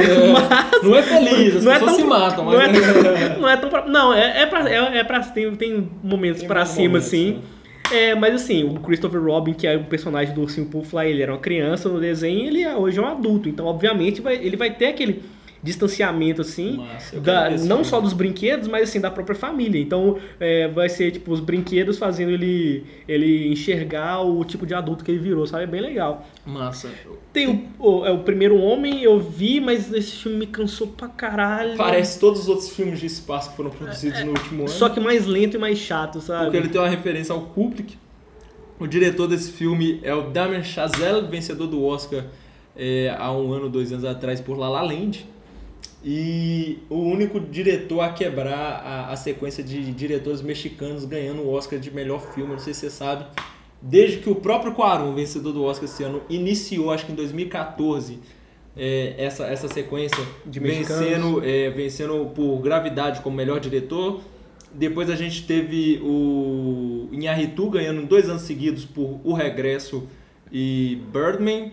Depois a gente teve o Del Toro no ano passado. Com qual? Com A Forma da Água. Ah, é verdade. E no meio disso teve o Chazelle, eu acho que foi antes, né? Ano passado foi o Del Toro, mas antes do Del Toro foi o, o 2017 foi da minha Chazelle, que ele não é, que é esse diretor desse filme, o primeiro uhum. homem, que ele é canadense, eu acho. E esse ano o Quaron volta de novo. Então já são um, dois, três, quatro, quatro ou cinco é, anos que tem sido essa categoria de melhor direção tem sido dominado por diretores mexicanos e o melhor de tudo os mesmos diretores. É. É... Tem também aqui Jogador Número 1, um, vi no cinema, o filme do Vi, assim. De Steven Spielberg. É divertido, né? É, é uma sessão da tarde, né? É uma sessão da tarde recheada de easter egg, assim, é. pra galera que fica caçando coisa. Em termos de efeitos visuais, tá fácil, todo sentido tá aqui. Han Solo eu não vi, assim, uma preguiça. Não vi, mas também não é... é enfim, tem, um acho... cara, tem um cara lá do... do cara que é o maluco azul do Guardiões da Galáxia. É o maluco azul do Guardiões da Que também faz Walking Dead. Não assisto o... Walking Dead, Danilo. Mas, mas você já. Mas o, azul, Guardiões da Galáxia, sabe? É o cara que assovia aquela varinhazinha, sai voando. É tipo o pai adotivo do Peter Quill lá. Ah, cara, muito tempo que eu vi Sério? Nossa, é porque ele. É porque, tipo assim, Star Wars também é um filme espacial, uhum. né? E esse, person esse personagem, a personalidade dele também é muito parecida ah, então com ele no. um crossover. Né? É, só que ele só não é azul, sabe? Mas, tipo assim, é. É, parece o mesmo personagem, cara. É, pode ver. É, então eu não sei, cara. Acho que todos, assim, são muito. É porque o primeiro homem ele é mais real, não tem nada é, fantástico, é né? É mais, ele, ele, é, é mais... o, o, efeito visual dele é pra parecer que, tipo assim, tá no espaço mesmo, né? Mas então eu não sei. A academia realmente. tem preferência assim por esses é, efeitos visuais que não parecem ser efeitos visuais. Quanto hum. mais próximo. Quanto mais te enganar, melhor. É, né? exatamente. É, daí, em uma ocasião ou outra ele vai premiar efeitos visuais mais saltantes aos olhos, mas é mais o perfil da academia falar tipo assim, olha, esse filme foi todo filmado em, em fundo verde e não dá pra ver, assim, é. tipo. É, o Gravidade, a galera tava achando que como é que, como é que você como filmou é que no espaço? Filmou é. no espaço, é, rolou esse comentário mesmo. Próximo aí, melhor, melhor curta-metragem, não vi nenhum, Puts, gente. Eu também não vi. Não sei, eu sei que esse skin aí eu ouvi dizer que ele tem uma blackface, eu não sei o que que tá acontecendo Porra. também, galera.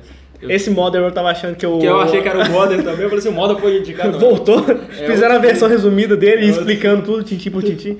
O Modern que tem um, tem um podcast maravilhoso, meu do Danilo aí, na, na sobre internet. Né? É, vai estar tá tudo linkado aí no... no... Não, ótimo. Sabe o que eu acho muito paia? Que é. o Spotify não linka as coisas. Sério, não tem? Um... Não, é tipo assim, aparece... Gente, 2019 hiperlink, até o Gmail tem. Pois é.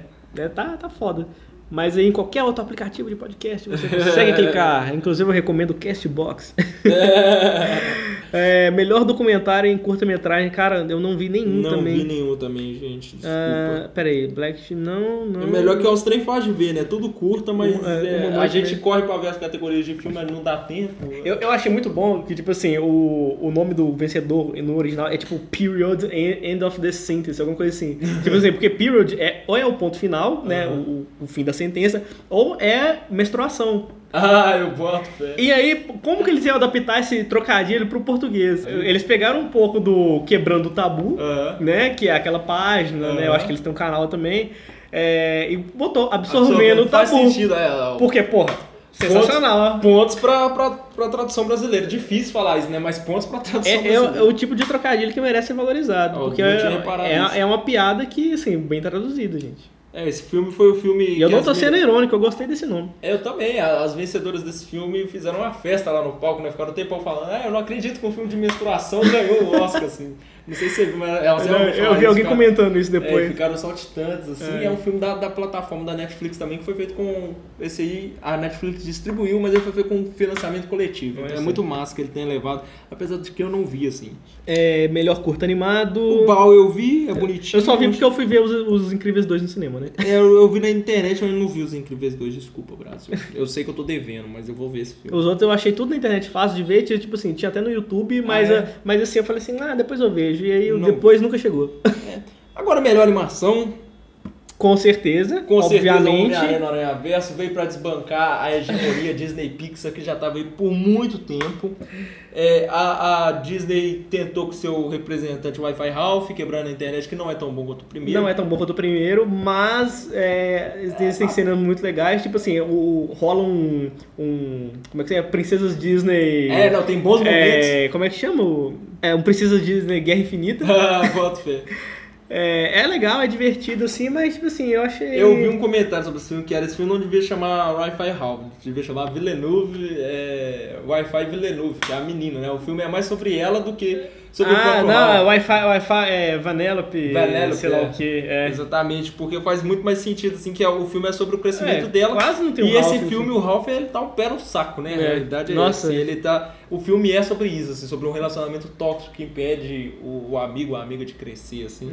Mas enfim. E eu, se eu não me engano, a outra personagem feminina bem marcante do É a filme Gal Gadot. é a Gal Gadot. Que é a Mulher que é Maravilha. a Mulher então Maravilha. Faz todo que- sentido, assim. Muito maravilhosa. É, e esse inclusive. filme faz coisas incríveis como, sei lá, personificar o spam, é, É, umas coisas é bem massas, assim, é pra o universo de internet é bem legal, mas em termos técnicos de cinema não é grandes coisas não. Cara, Quem- eu antes, antes de ver o Homem-Aranha, eu tava assim, ou ele vai ganhar, ou vai ser os Incríveis 2. Eu, como eu tinha gostado muito Ah. dos Incríveis 2, eu falar assim, nossa, vai ganhar disparado. Mas Ah. depois que eu vi o você Homem-Aranha, falou, é, não tem jeito. caralho, velho, não tem jeito O que o. Homem-Aranha no Aranha Verso fez foi inovar de forma inacreditável assim, no, no, no- no gênero de animação, de tal nível que a Sony Pictures, é, a Sony, não, Sony Animation, é, ela teve que patentear algumas coisas que ela inventou para esse filme.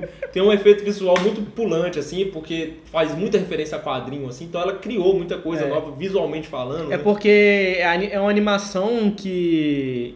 Tipo assim, ela tenta emular algumas coisas que, que são de quadrinhos. Em vez de um- o fundo ser desfocado, por exemplo, para mostrar aquela profundidade de campo, na verdade ele tem uma, uma falha, como se fosse uma falha de impressão. É, exatamente. Porque os quadrinhos, quando você, alguns quando tem alguma falha no desenho, você vê que tipo assim, a tinta verde e a rosa, por exemplo, elas estão separadas uma da outra. Se elas estivessem juntinhas, você via a cor A do cor personagem correta, é. correta. Mas a porque a impressão elas são feitas em várias etapas, né?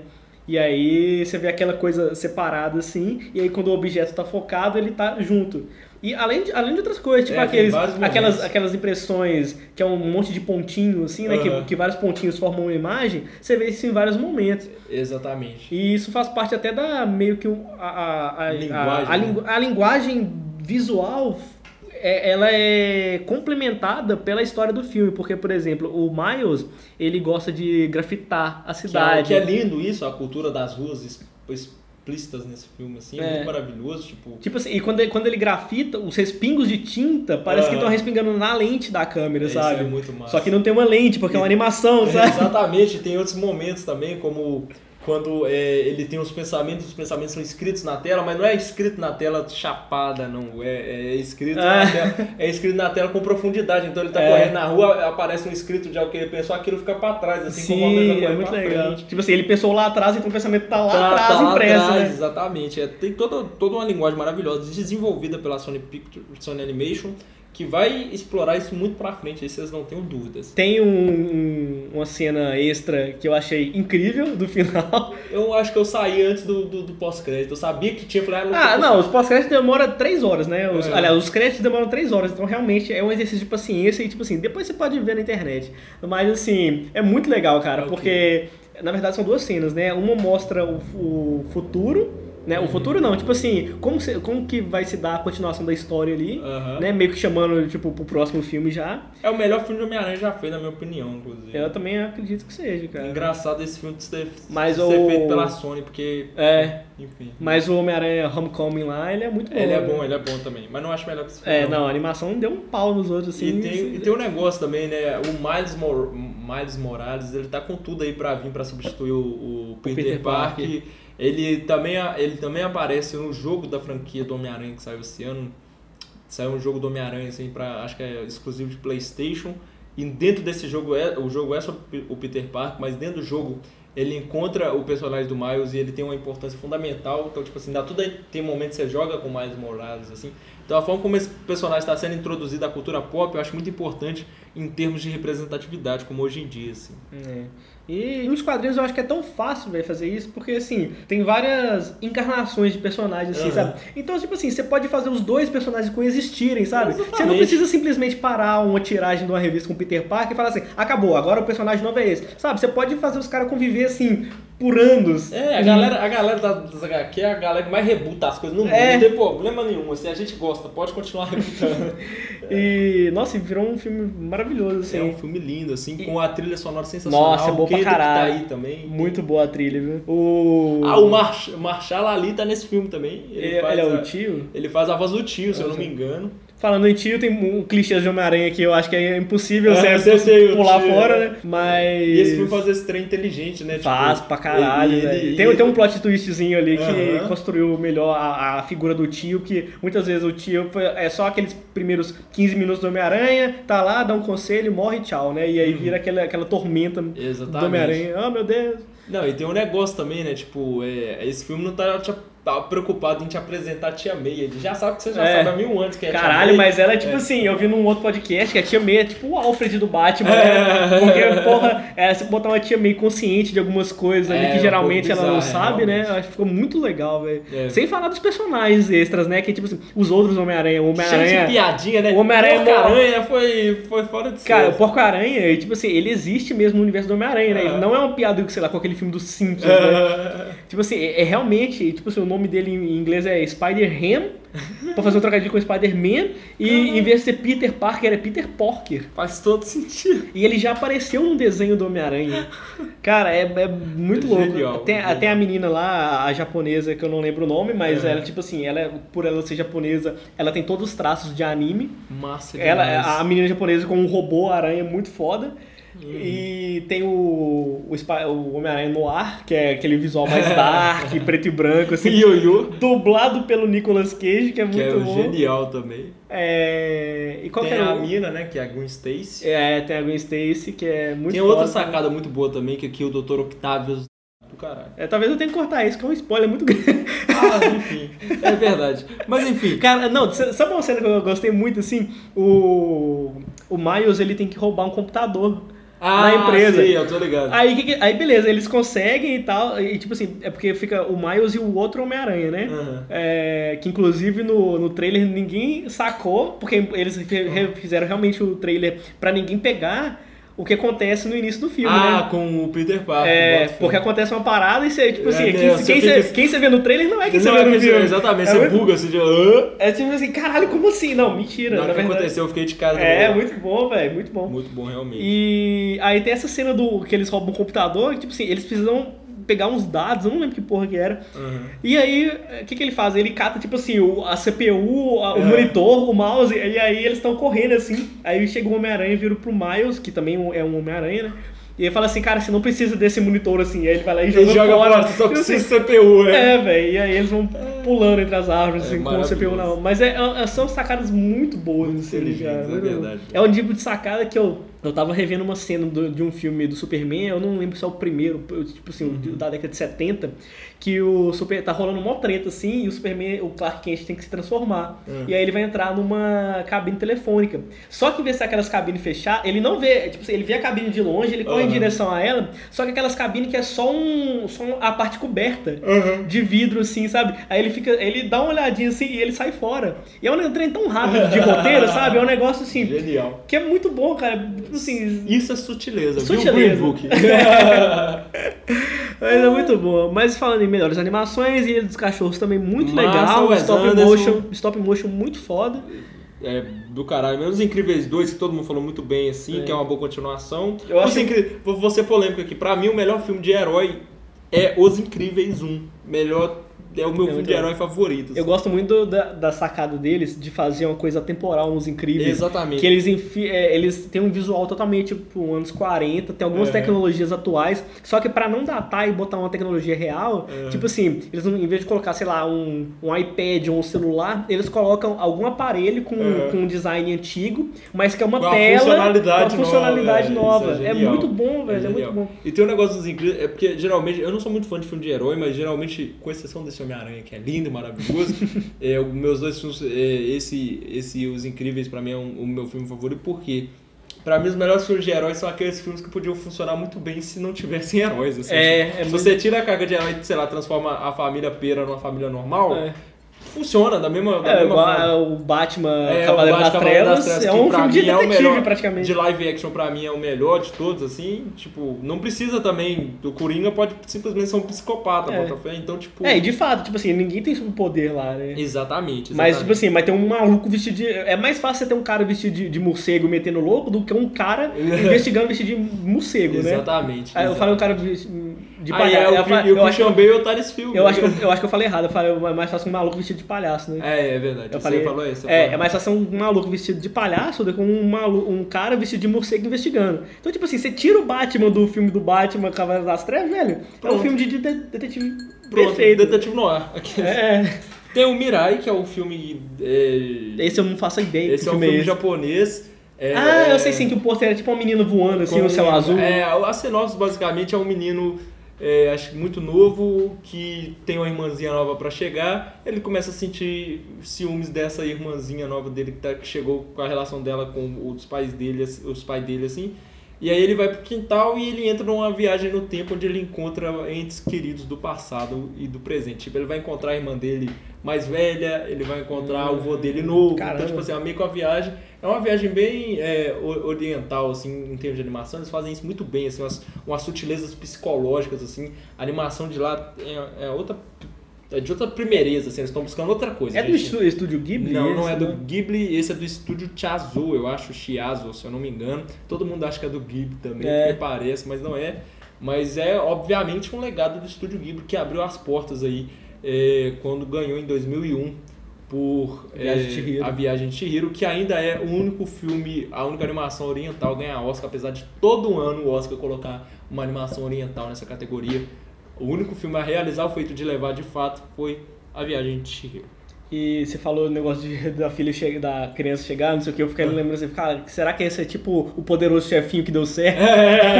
É, tipo isso.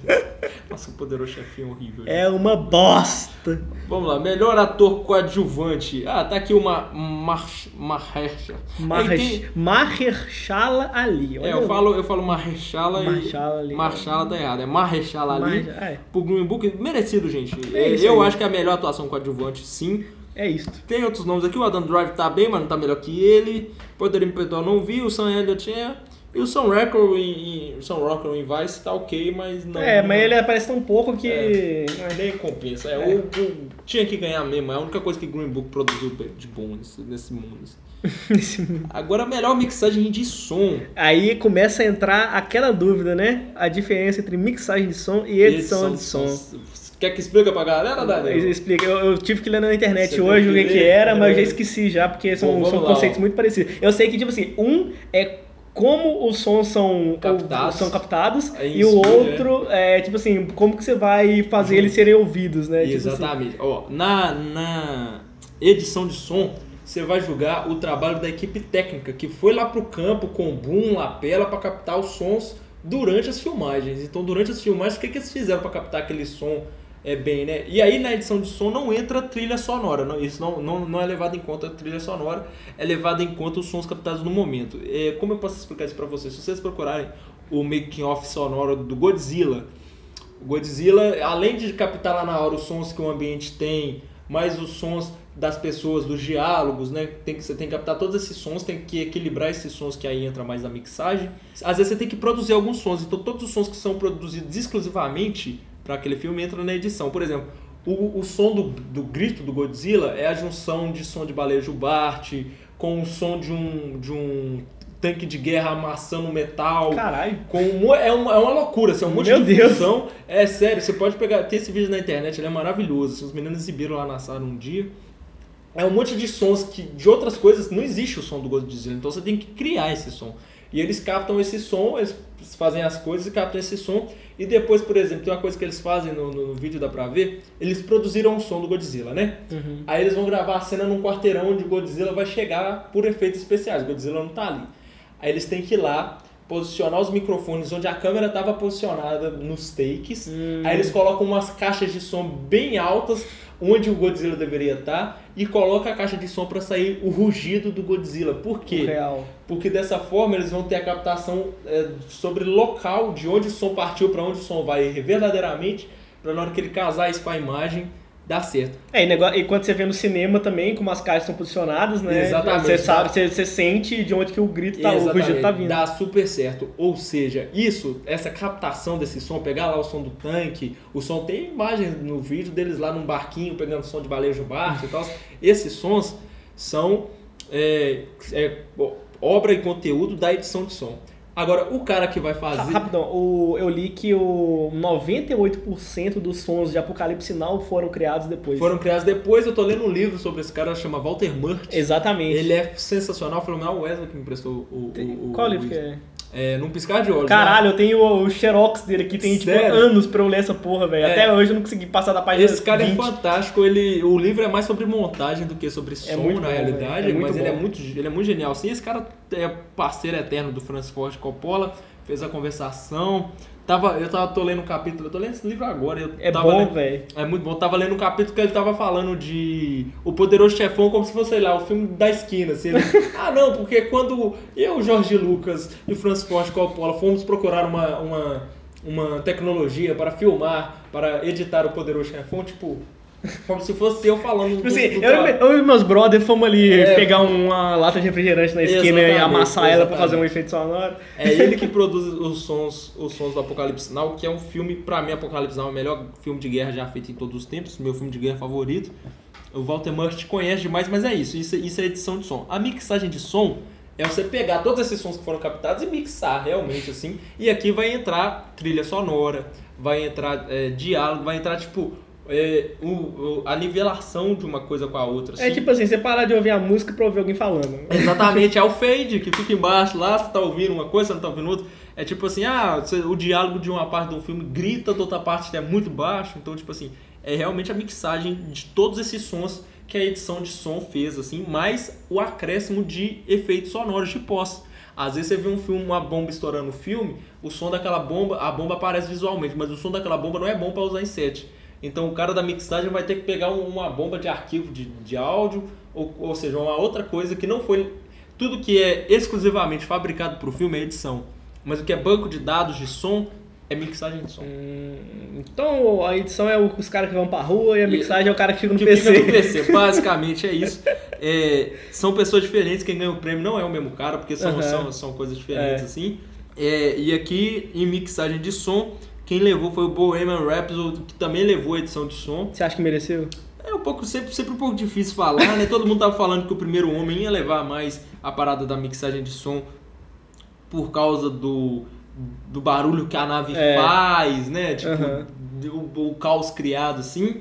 Bohemian Rhapsody levou, eu acho que é um, é um cargo técnico, é, eu imagino que seja difícil você é, sincronizar palmas de uma plateia que está assistindo um, um, show, mas ah, o trabalho de, de, de, de captação de voz, porque o cara tem que cantar de verdade, mas tem que ser o Queen cantando e não pode parecer que é fake. Então, tipo assim, eu acho até que justo. E tem que enfiar um galo na cena pra fazer o Galileu. Exatamente. Que é muito bom, É a melhor cena do filme.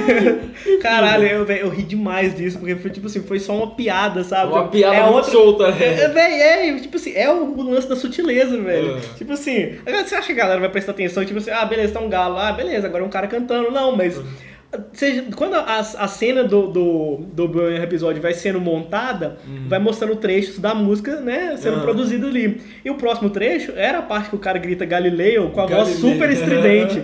Só que, tipo assim, parece um galo cantando. E como eles estão gravando isso na fazenda, porque eles estavam querendo é, gravar isolado de tudo, é. para não ter distração, a, corta a cena, a cena do dia é uma tomada externa da fazenda, aí tem um, um, um close num galo, na hora que o galo vai cantar, corta pro cara gritando lá, Galileu! É, é, é, muito bom, velho. É muito Isso bom. chama-se é, montagem de associação, gente. Você aprende em edição e montagem. Mas, o famoso match cut. Match cut ou film editing. Mas faz sentido eles terem levado esse prêmio aqui, não vou discordar. Cara, Roma, Roma, eu fiquei pensando assim, caralho, velho, que, que som aqui de Roma? Será o quê?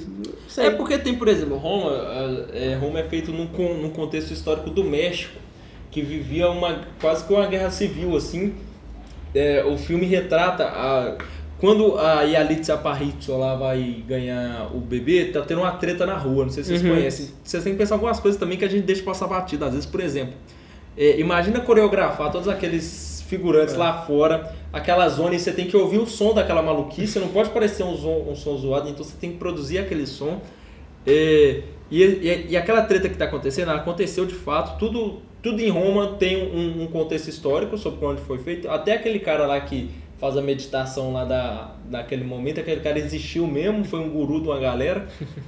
E essa treta que é, que é mostrada é, é uma história de, de, de guerra civil onde, onde o, o, governo, o governo do México matou mais de 100 estudantes em manifestação. E é aquela manifestação que está representada lá. Então, tipo assim, é, esses sons, tem, por exemplo, tem uma parte que pega fogo, tem você tem, precisa do som do fogo, som de água, som de, é porque é, um bom trabalho de som, de mixagem sonora, às vezes ele vai ser muito evidente, às vezes ele é tão sutil que você não percebe. É, é aquele lance de tipo assim, é, é, quanto mais bem feito, menos, menos você percebe. É. Eu acho que é o caso de Roma aqui.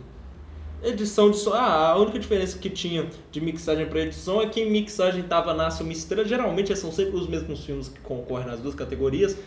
Em mixagem tava é, Nasce uma Estrela e edição de som tava é, um, lugar, lugar silencioso, silencioso, que a galera apostou que levaria, porque trabalha o silêncio e tal. Enfim, seria justo se levasse, mas não achei injusto que. Eu tava o... esperando esse filme ser tão melhor. Ah, um da Silencioso é. também. A galera nossa, pôs hype demais. Nossa, demais, pilhado. demais. É bom, é legal. O, o, o que tá lá tá bem, mas é isso também. Não é o melhor filme. É, não, nossa. Gente, pelo amor de Deus. Não. Essa isso? foi a única indicação de um lugar. É um filme legal, é um filme legal pra caramba e tal, mas eu acho que ele nem funciona como filme de terror, sabe? É, não, ele é, ele é outra coisa, né? Eu é. acho um bom, um bom primeiro filme, assim, pro, pro diretor, ponto. É o primeiro? É o primeiro filme, porque ele é ator, né? É o ah. primeiro filme que ele é ator e dirige. Quer dizer, eu posso estar enganado, eu acho que é. Tenho quase certeza. 80% de certeza. Doideira. E o Língua Estrangeira? Melhor filme em língua estrangeira, Roma. Que é lindo demais, você tá. Não vi, nunca deixe de lembrar a Alemanha, nem assunto de família do Japão, nem o Cafarnaum, porque esses filmes são muito difíceis de assistir. esse, esse assunto de família eu queria ver. Eu Apesar de que eu fiquei meio assim, é, mas. Esses filmes estão todos no Belas Artes, o problema é que os horários são péssimos, né? Tipo, uma hora da tarde. É. Eu estudo, não tem como fazer isso. é, a gente mas tem que bater o um ponto. O Roma, pra mim, que é o melhor filme do ano, é, ele conta a história dessa, dessa empregada doméstica numa casa de família. Ele flerta muito não é propositalmente, acho que o Quaron nem viu o filme, mas ele flerta muito com Que Horas Ela Volta. É quase que uma história muito similar, é, assim. Mas que é muito melhor é, Que Horas Ela Volta. É, é, obviamente, né? E ele tem, e ele tem uns flertes com alguns cineastas antigos, como o, o, Frederico Fellini, assim, tipo... Hum. É, tem a parada do sonho, tem... É, é, é uma memória do... É, o Quaron descreve esse filme como uma manta de retalho das memórias dele, né? Que ele foi costurando, assim.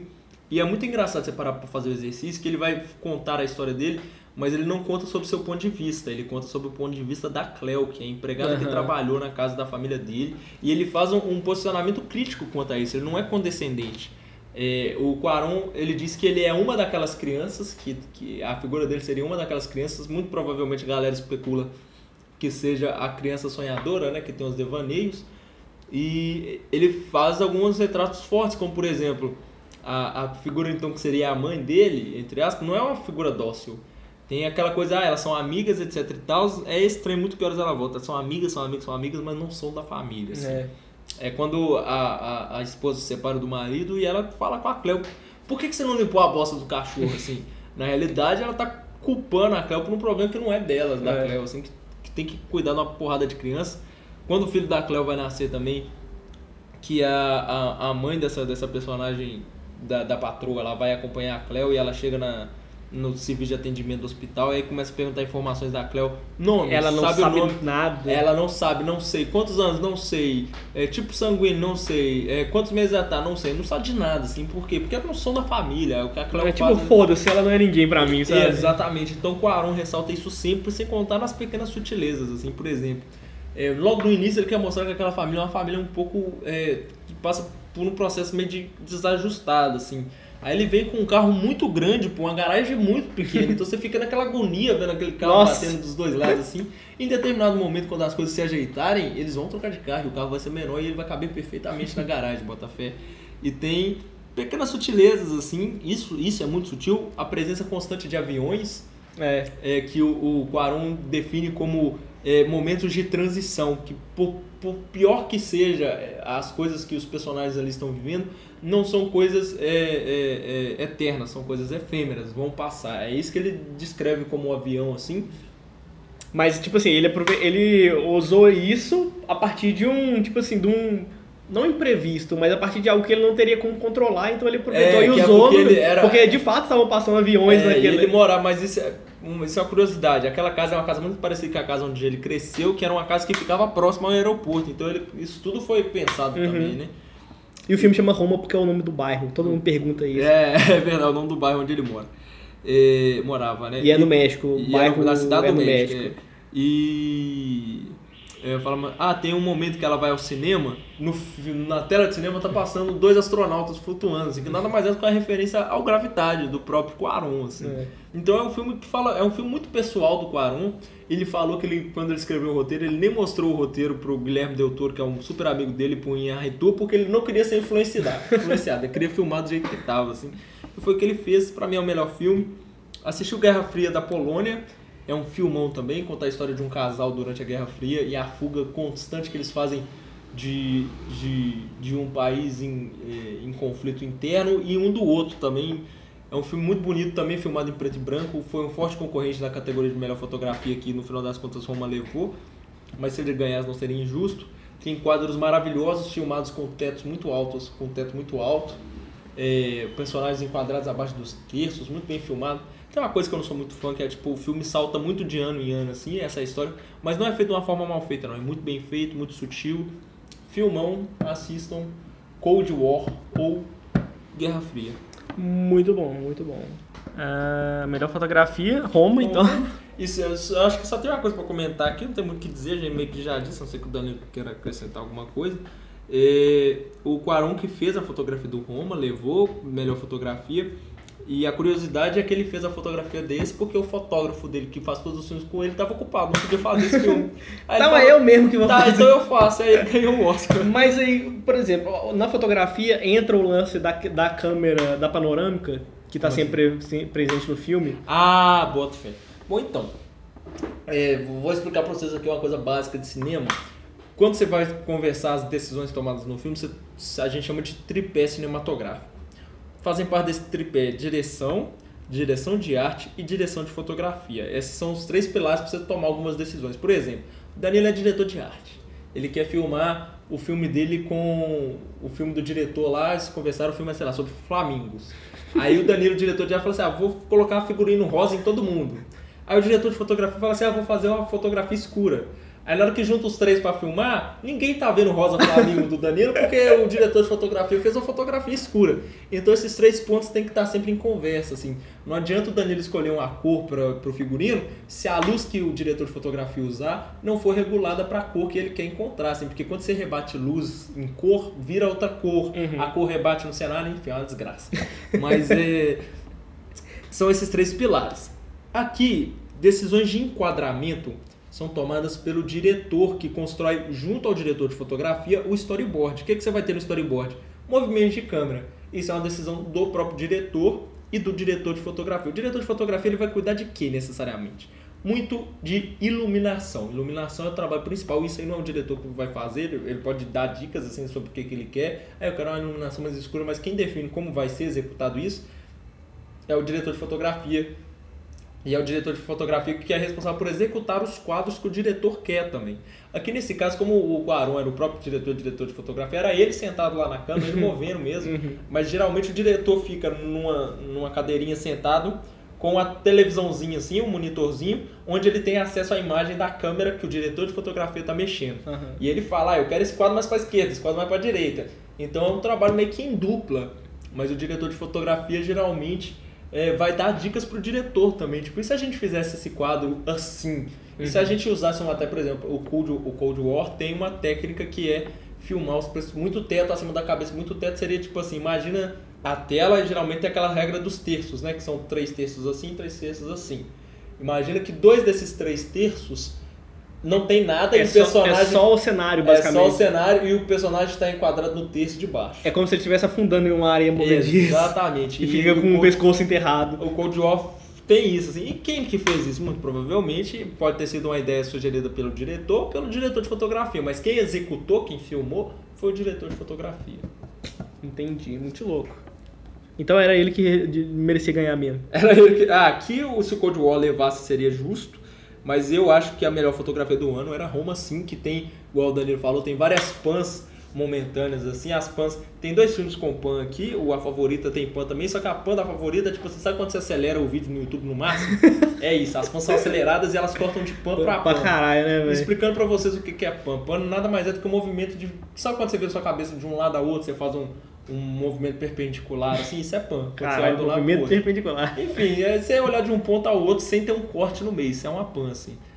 A pan do... E, e o da favorita, ele ainda é mais é, perceptível quando ele usa aquela câmera maldita, daquela ah, é. olho de peixe. Ele usa é o Yurgos lá. Mano do céu, que bosta. Eu tava muito aflito. Eu acho que ele queria falar assim: não, a gente precisa mostrar que o cenário tá muito foda, vamos é, catar uma não. GoPro. É, esse, é, o, Yurgos, o Yurgos Latimus, que é o diretor desse filme, ele é muito crazy, assim. E isso faz parte da estética dele. Ele, Mano ele filma assim mesmo. E eu acho que é uma forma de dizer assim, eu vou filmar um filme de época, mas não o filme filmar... É mal, o filme é meu e pau no seu Eu não vou filmar um filme de época igual ele é filmado convencionalmente. É, sim, ele, ele faz uma coisa que é muito assim, pegar uma parada que é no século, sei lá, vou chutar aqui 16 e põe uma linguagem... Dá uma contemporaneizada, é, assim, até é. na própria narrativa você vê isso, assim, pelas temáticas que são levantadas. Mas ele tem isso, e no final tem uma, ele trabalha com fusão, e a fotografia do, do, do A Favorita tem algumas coisas perceptíveis, por exemplo de dia, a fotografia é mais azul, se você reparar, é tudo mais azul. De noite é tudo muito quente. Por quê? Porque a maioria das coisas acontecem de noite, mas por que também? Porque não tinha energia elétrica. Naquela época tudo era vela, e a luz de vela é fogo, e o fogo é quente.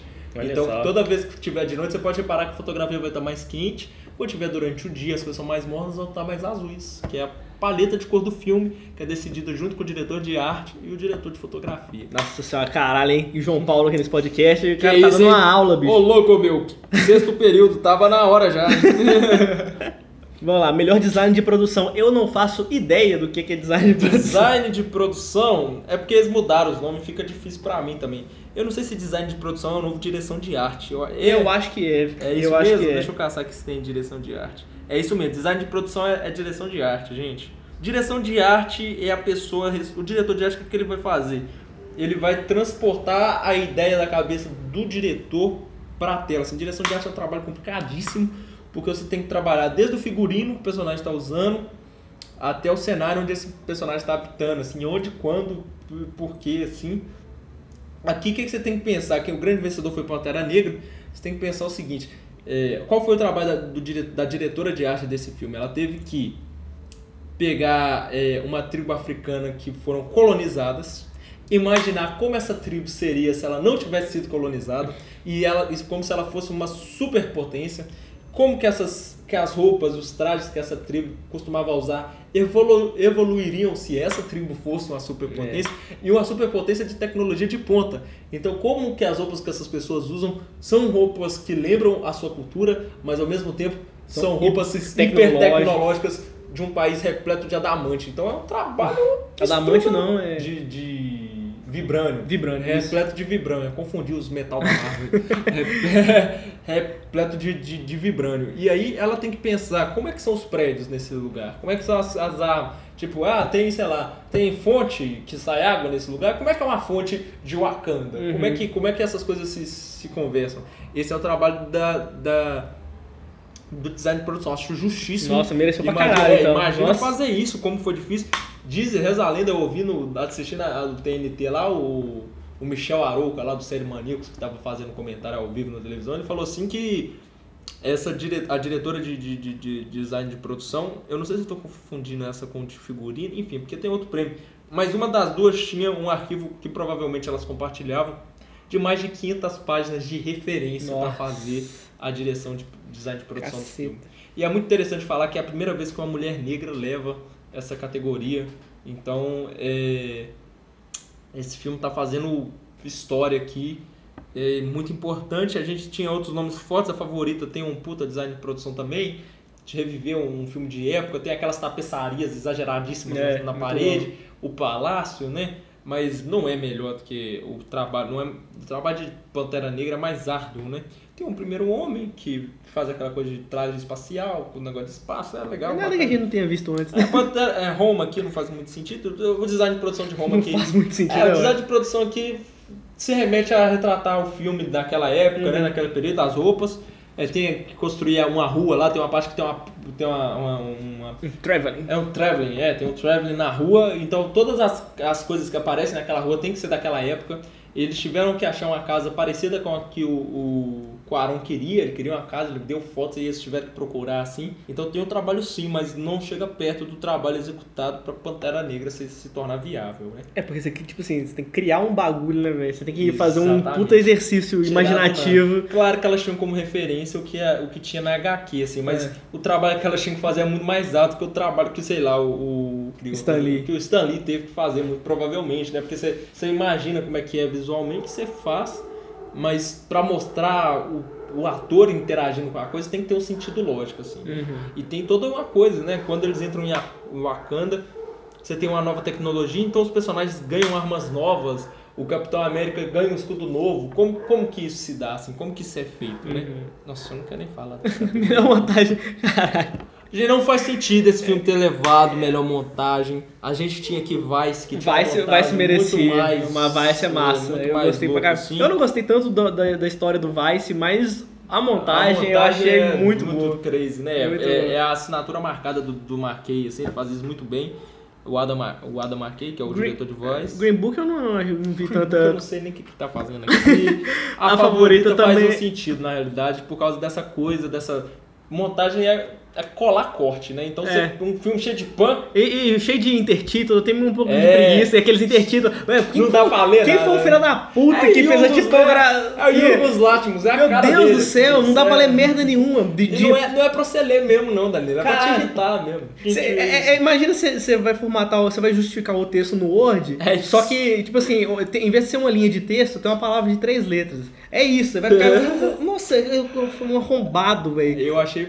Caralho, se eu, se, se eu tivesse nos créditos desse filme, eu ia ficar muito puto. Porque a, galera, a, galera, a galera já não lê. Você imagina um, um bagulho que não, realmente o cara. Não, e é cheio de simetria, são vários quadrados. Bicho, é, assim. velho. Só eu que, achei bonito, achei não, não, é, não, é bonito como, como, tipo assim, se enxergar aquilo como um desenho de fato. Ah. Agora, você, tipo assim, você é, tentar, é você tentar achar uma informação ali, puta que pariu, velho. Não é, é difícil demais. Ô, oh, gente, Bohemian episódio tem, tem, tem erro patético de continuidade, não sabe fazer raccord de olhar. Eu não sei nem que. Não, não sabe fazer o quê? vou explicar para vocês o que é raccord de olhar. Assim. Tem uma regra básica no cinema que é como filmar diálogos. Por exemplo, se eu for filmar, vamos imaginar, você de casa imagina o seguinte, você vai imaginar duas pessoas conversando. Aqui tem eu e Danilo, a gente tá um de frente pro outro. Imagina duas pessoas uma de frente para outra. Escolhe de que lado, num diálogo, como é que é feito o diálogo, né? um corte no rosto da pessoa que está falando, um corte na pessoa que está ouvindo, né? Plano e contraplano, que chama essa tomada, assim. Como é que eu vou explicar isso? Vocês não estão vendo, eu tô fazendo, eu tô fazendo um gestual, mas vocês não estão vendo. deixa, mas... eu, deixa eu tentar simplificar. Tipo assim, você vai, film, você vai botar a câmera de um lado, aí como um tá de frente pro outro, vai estar pegando o meu lado esquerdo e o lado direito do João Paulo. Exatamente. E não o lado, os dois lados direitos é. ou os dois lados esquerdos, vai porque vai bosta. parecer que um tá falando e o outro está dando as costas para essa pessoa Exatamente. que está falando. E tem outra coisa também, tipo, às vezes a forma correta é tipo assim, ah, o Danilo ocupa o lado direito da tela, tipo, imagina o quadro o... do quadro. eu tô desenhando, o Danilo tá vendo, vocês não estão vendo, desculpa, vocês não são privilegiados, assim, então me bate uma foto depois. Imagina que tá do lado direito do quadro. Eu vou então... bater essa foto agora, inclusive. Ó, faz um vídeo que é melhor o raccord de olhar seria você, você, traçar um eixo entre as duas pessoas que estão conversando para parecer que tá uma olhando para outra. Quando você vê um filme onde parece que as duas pessoas estão conversando, mas tá as duas olhando pro mesmo lugar, assim, tipo, para lá elas não estão se vendo e corta e corta e você, mano, elas estão conversando com quem? É porque o raccord de olhar foi mal feito. Essa foi a explicação. Se o Essa áudio ficou estranho é porque eu estava falando com o áudio da câmera do celular. Ótimo, é. Então desculpa aí, gente. De qualquer forma, eu tô gravando com o celular esse podcast inteiro, então. O Danilo é, é old school demais, assim. Eu falei pra ele, ô Danilo, tira aquele aquele mega ita, hiper microfone ali de dentro da caixa. Ele, não, tá aqui. Eu, é, não, eu, eu, paguei 6 mil reais no meu microfone, eu não vou usar não, porque vai, vai, gastar demais. Vou Mas, deixar... enfim, toda essa pausa que a gente fez deve ter um vídeo aí em algum lugar me expondo aí nas, nas interwebs é só para dizer que Bohemian Rhapsody tem um monte de corte que não faz sentido e tem erro de continuidade. Por exemplo, às vezes o Danilo tá usando rosa salmosa e já tá usando azul escuro, mas faz parte. Tá? Eu tô usando rosa salmão, ele falou de Flamingos porque eu tô com essa camiseta. É verdade. Enfim, tá aí melhor montagem para mim poderia facilmente ser infiltrado na clã, porque eu já falei daquela daquele momento mais à frente. Tem, um, tem vários momentos de fusões de rostos ouvindo o palestrante tem a montagem paralela, que é tipo você contar duas histórias ao mesmo tempo, que é o discurso dentro do movimento negro com o discurso racista dentro da Ku Klux Klan acontecendo simultaneamente. Nossa, é muito bom essa parte, é eu tinha muito... esquecido dessa. Cara, é, é muito uma, bom. Isso chama-se montagem alternada, você está contando dois momentos que se passam ao mesmo tempo. Você vai e volta em um assim e você constrói uma narrativa com isso. É muito bom. E ser, é, dois momentos tão assim. É, é opostos, né? Opostos, Fica muito mais legal. Torna-se um discurso, assim, mas levou essa bosta aí, então é nossa. Agora, melhor figurino, eu acho que entra aqui no, um pouco no que eu falei sobre. Eh... Melhor roupa, né? Como os nossos amigos do Choque de Culture. Melhor roupa entra aqui, Pantera Negra entra no mesmo, na mesma coisa do, do direção de arte. Figurino é uma categoria que direção de arte dá pitaco também, obviamente. E tem um, tem um lance, eu não lembro o que, que era, eu sei que tinha algum easter egg no negócio do tênis do uniforme do Pantera Negra, é, sabe? cheio de, das coisas, eu não faço a menor ideia. É, eu também não lembro. É, Mas é, fica é aqui, eu, eu, sou mestre em dar meias informações, então o resto vocês podem atrás aí na internet pra é, procurar. O, o, Pantera Negra tá, o Pantera Negra tá aí, venceu, a favorita podia ter levado também por causa das roupas da época, né? Aqueles é. vestidões. Eles são gigantescos, né? É, Aqueles, é, é sempre muito difícil fazer filme de época. Essa categoria geralmente é dominada por filmes de época, tá? Porque exigem muita, muito frufru. Tem esse filme As Duas Rainhas que eu não vi, mas também é um filme de época. Deve ser quase igual o favorito. exatamente. E o Retorno de Mary Poppins, que é a mais é, é mais estética, mais infantil mais, e mais é, fantasioso. É mais né? colorida, assim, é. mas dá trabalho também. Esse parece legal, assim, tipo, é. o Mary Poppins antigo. Eu, eu, nunca vi, mas eu já vi imagens, assim, né? Era, é um, clássico, era né? um negócio que, tipo assim, se misturava com animação e tal. Eu não sei como é que ficou isso esse ano, né? É, minha irmã viu. E por ser o retorno, eu não sei se é continuação do antigo. É, eu acho que é, deve, deve ser uma que... continuação, assim. A personagem, né? Eu não sei se ela vai lidar com a mesma família que ela lida no outro, é. mas a personagem deve ser a mesma. Enfim. Porque não é um reboot, né? Porque Exatamente. chama o retorno. Exatamente. É, melhor documentário, cara, esse eu fiquei triste porque eu vi um documentário só e não, não nenhum, foi o que eu gostei. Desculpa. E não foi o que eu ganhei. Qual que você viu? Eu vi o Mind in the Gap. É bom, cara? Que é muito legal, é sobre adolescentes que, tipo assim, é, são amigos... É dos skatistas? É, são ah, amigos... Esse filme, esse filme, é conhecido como o Boyhood dos documentários, que levou 12 anos pra ser filmado. Não, demorou... ah, não, na verdade, é, demorou você, você pensar, tipo assim, que o cara já tinha a intenção de fazer um documentário com isso, né? É, não, sim, mas eu tô falando do tempo que levou pra ser feito. É, assim. é porque, assim, o... o diretor desse documentário é um dos personagens da história, né? Uhum. Porque eram vários amigos que andavam de skate e eles tinham um ponto em comum que era uhum. todos saíam pra rua todos pra andar gostavam do Charlie Brown. todos saíam para andar na rua de skate para fugir dos problemas que eles tinham em casa. Uhum. Então assim, e é muito legal porque é, os amigos andando de skate, um deles lá gostava de sair filmando as coisas. E eu achei isso muito interessante, assim, porque igual tem uma cena lá que o cara fala assim, pô, por que, que todo lugar que você vai você fica filmando as coisas? Eu me identifiquei um pouco com isso, ah. talvez. Ah. É... E eu achei muito foda, sabe? Tipo assim, você vê que era um que, se pensar só na trajetória dele, do diretor, era tipo assim, era um moleque que ele tava filmando umas coisas, tipo assim, só pra ter o registro, uhum. e eventualmente ele fala assim, não, vou fazer um documentário com isso, ele faz e concorre ao Oscar, sabe? É muito foda. Muito doido mesmo. É, a história eu achei muito, muito legal, assim, muito corajoso da parte dele tocar em assuntos com as várias pessoas que estão no ambiente dele, sabe? Os não só amigos, mas a namorada de um dos amigos e a própria mãe, sabe? Eu achei que é de uma coragem extrema, assim, fazer o tipo de pergunta é, que ele fez, é difícil, sabe? É. Então, assim, não foi aquelas perguntas muito. É, covarde, sabe? Então. É, ele não se acovardou, né? Ele deixou a obra falar mais alto. É, é ele, a, as perguntas são boas e como uma história se conta só por meio das imagens, sabe? É muito hum. legal. E é engraçado que a própria montagem. O filme, o filme ele vai se fazendo ali na hora, porque, igual, ele, ele quer que um amigo dele, que muda de cidade, conte uma história. Uhum. Aí ele fala assim: Não, mas você quer que eu conto pra câmera ou você quer que eu finge que você não tá aqui, sabe? Ah, assim, pô, não, fala, fala aí. meu documentário. Fala, Lembrou um pouco. É, então, é muito bom.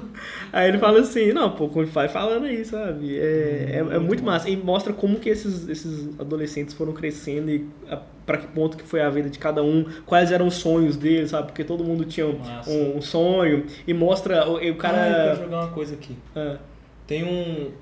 Tem um documentário que o Pablo Vilaça falou uma vez num vídeo chamado The Up Seven eu tô fazendo aqui é uma coisa de interesse próprio, assim. Mas esse documentário... que o João Paulo tá lá nesse documentário. Não, não. Dirigindo. Eu não tô, eu tô nesse. Que me deram? The Observing é um documentário inglês que começou a ser filmado muitos anos atrás e a história dele basicamente é o seguinte. Eu tô falando com você que sabe falar inglês. É com você mesmo que eu tô falando. A história dele é o seguinte. É, ele acompanha... É, chama The Observing porque ele acompanha meninos de 7 anos nascidos num número lá com 7 no final, acho, se eu não estiver enganado. Aí filma um ano da vida deles Aí esse um ano é o The Up 1. O The Up 2 vai vir sete anos depois. Caramba. E vai contar a história de cinco meninos, eu acho, ou sete meninos. Se pai é sete. Ah, não são os mesmos. Não, são sempre os mesmos meninos.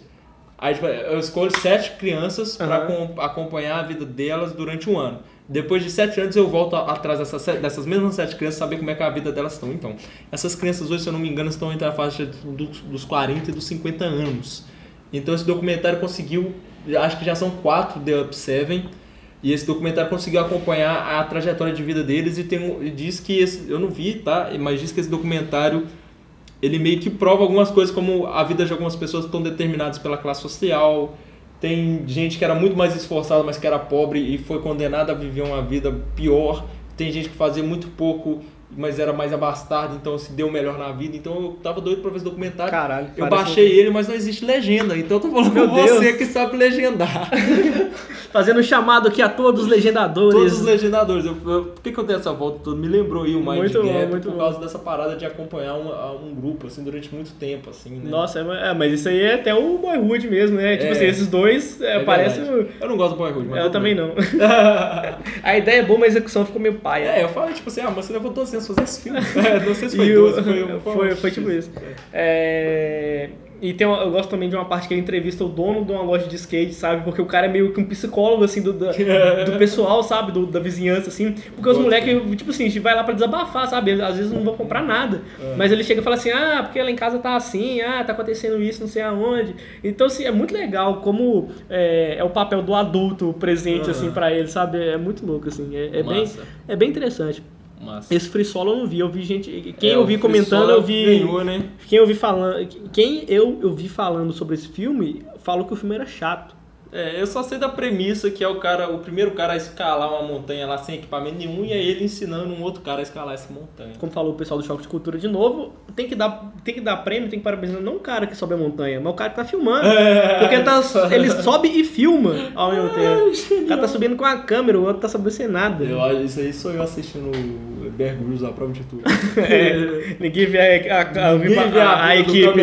É. Ninguém tá, tá, tá, tá se fudendo mais com os é. caras. Por, por que, que melhor maquiagem só tem três indicados? É, esse ano foi engraçado mesmo. Só foram três indicados e eu não vi nenhum dos outros dois, só vi Vice.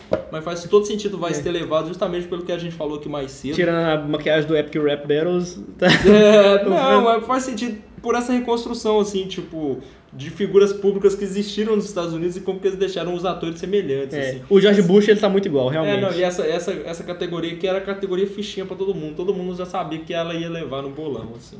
E falta agora a melhor atriz coadjuvante. Mas a gente falou de ator coadjuvante?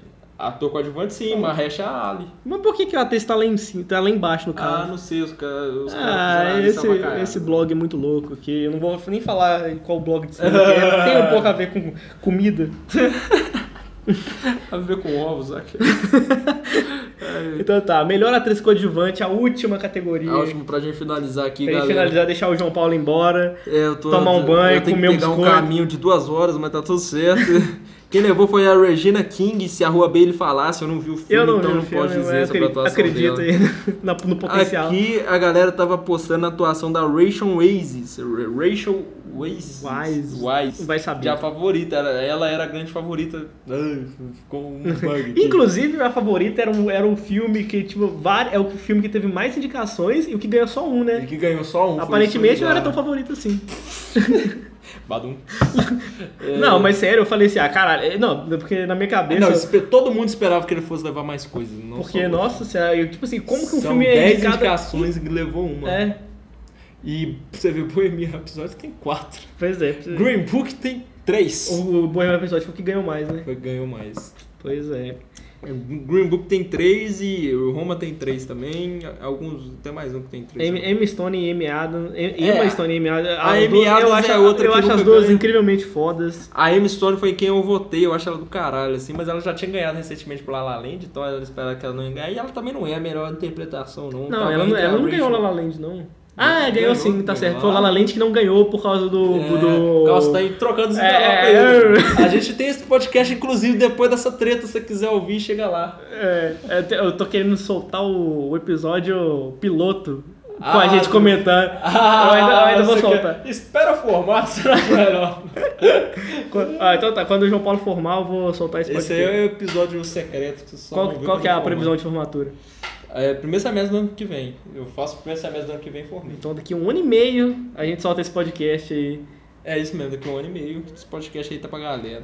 É isso. Então, é então, isso. Então é isso. Considerações finais e gerais sobre o Oscar. Foi uma bosta. Uma desgraça. A gente não precisa mais levar em consideração. Ano que vem vou boicotar, não precisa me chamar Caralho. pra esse programa aqui. Olha, olha só, velho. Depois de anos, depois de anos, eu consegui finalmente assistir muitas coisas do Oscar. Eu acho, que, eu acho que eu vi mais da metade dos indicados e foi uma bosta foi essa programação. Mas eu consegui fazer duas coisas que eu queria, que era assistir muitos filmes do Oscar antes da premiação e gravar um podcast sobre o Oscar que eu nunca tinha feito depois de anos aí como podcaster nessa indústria vital do entretenimento yes. auditivo. Que bom, cara, que bom. Então a gente alcançou essa essa, essa, essa meta, meta, entendeu? Próxima meta é fazer um vídeo no YouTube.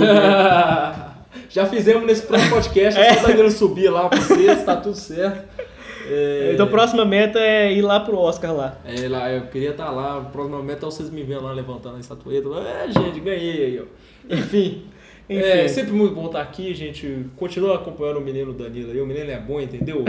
é, o projeto fazer do Danilo o novo Jovem Nerd vai dar tudo Nossa certo. senhora, hein? Imagina. Eu quero só um milhão de seguidores de downloads por episódio aí. É. Mas muito bom estar aqui. O Oscar é sempre um pouco disso, né? Tipo. É, é um debate saudável. É, a gente ama odiar essa porra desse é negócio. Tipo, a, gente, tem que ressaltar. É, é, desculpa pra ver muito filme também, né? É, isso é legal. Ele traz muito filme assim que a gente não, normalmente não veria. É, mas sempre lembrar também que o Oscar é uma premiação estadunidense para realizadores estadunidenses, tá? O fato de existir um, uma categoria de melhor filme estrangeiro só prova que o melhor filme não é estrangeiro, é. né? Porque ele tem que ser premiado na categoria de melhor filme estrangeiro. Pensem nisso. O melhor filme é, é americano, né? É igual aquela treta também que ia ter o Oscar de filme popular. É, teve um monte de coisa. E né? aí caiu essa Cara, premiação. É porque se você premia o melhor filme popular, você tá dizendo que ele não é bom é. o suficiente para ser o melhor filme. Né? Exatamente. Né? E teve outras tretas também. Eles tentaram tirar edição e montagem da, da, da apresentação, é, queria apresentar no, no, no festival. e lá. aí eles foram alfinetados da, durante a própria apresentação, muita gente alfinetou isso. Falou assim, ah, agora vamos apresentar o prêmio melhor fotografia, que não vai ser no intervalo. O apresentador falou. Eu não vi que eles falaram isso. É, né? teve isso. Aconteceu mais de uma vez e o, o Cuarón chegou a, a, declarar o seguinte. Ao longo da história do cinema, já foi feito filme sem... É, já foi feito filme sem som, filme sem atores. Agora falta sem câmera. Filme sem várias coisas, mas nunca foi feito um filme sem fotografia e montagem. Então Fica você não aí. pode tirar essa porra da competição. Você bota, é foda, né? Você, você tá, tipo assim, menosprezando. Fala assim, não, vamos botar Exatamente. só os principais lá e é isso aí. Tem um cineasta russo chamado Sergei Eisenstein, ou Eisenstein, para quem preferir, que ele diz o seguinte: filme é montagem. É um pouco. Um filme nasce na montagem. É um pouco exagerado, talvez, mas é verdade. Não existe um bom filme se não existe montagem, gente. Reparem nisso, assim.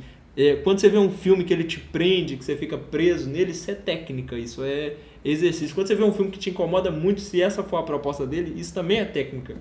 É, cortar de uma pan por outra pan é muito mais difícil que parece. Real. É isso, né? Eu acho que é ficamos por aqui então. Acho que já ficou grande. Valeu, Danilo, pelo convite. Mandar esse podcast lá para nossa professora que acha que o podcast só pode ter 20 minutos. ela vai amar, ela vai demorar ah, seis meses para ouvir esse episódio.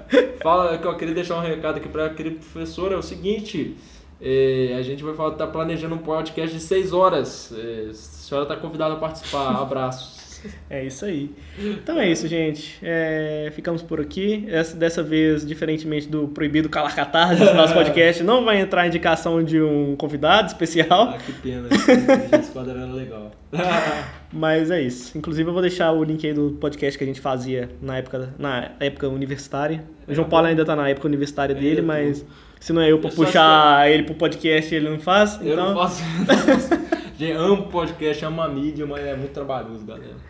E é. fazer cinema e fazer só ao mesmo tempo, ah, doideira, você tá doido. Fica um desafio aí pra fazer um, um podcast de storytelling. Ó. Oh. Conheço um cara que vai fazer, eu não faço nem fudendo. Muito difícil, gente. Muito difícil. Quer dizer, a gente pode fazer se o Danilo quiser. Vou deixar esse comprar.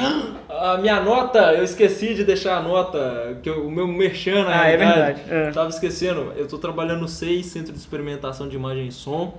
Para você que está ouvindo esse podcast aqui, você é da PUC Minas, é muito provável que tenha alguém. Ou você é, que não é também, é né? do nosso ciclo social. Dependendo, não sei. É, não pode para aluno fora da PUC. Ah, não. tá. É porque eu achei, que, você, eu achei que você ia divulgar alguma coisa no, na internet.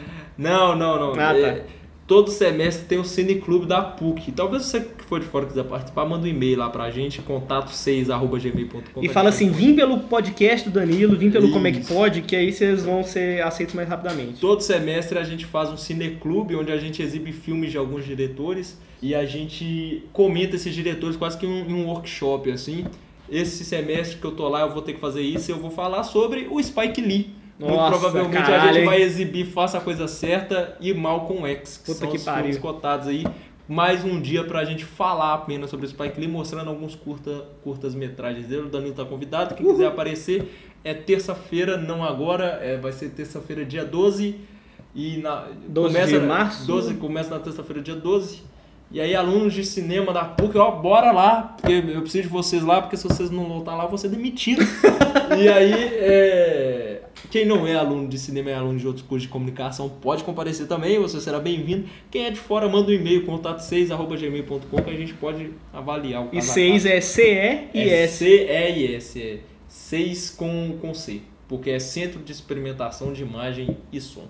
É isso, tá tudo escrito aí na descrição do podcast. É isso aí. Na verdade. A não ser... que o Danilo vai cortar essa parte que vai ficar grande, aí ele vai tirar essa parte. Não, eu não vou. Vai ser, eu, vou, vai ser... eu vou cortar toda vez que a gente falou mal de Bohemian episódio. Tô brincando. Olha, isso não, não, gente, muito obrigado. Não, tchau, é, Vai todo Green Book. Ah, não. Não, tô zoando, tô zoando. Se eu for boicotado, isso aqui é uma mensagem pro futuro. Se eu for boicotado nesse Oscar. Se eu for boicotado nesse Oscar, não. Se eu for boicotado nesse podcast, eu vou processar o Danilo. Estejam avisados todos vocês aí eu queria deixar claro e, e, cristalino. Green Book é uma das piores coisas que eu já vi na minha vida. Obrigado, tchau, boa noite. Boa noite não, porque fica datado. Passar bem. tá vendo? Então esse podcast vai ter mais de uma hora por culpa do João Paulo, não é por culpa.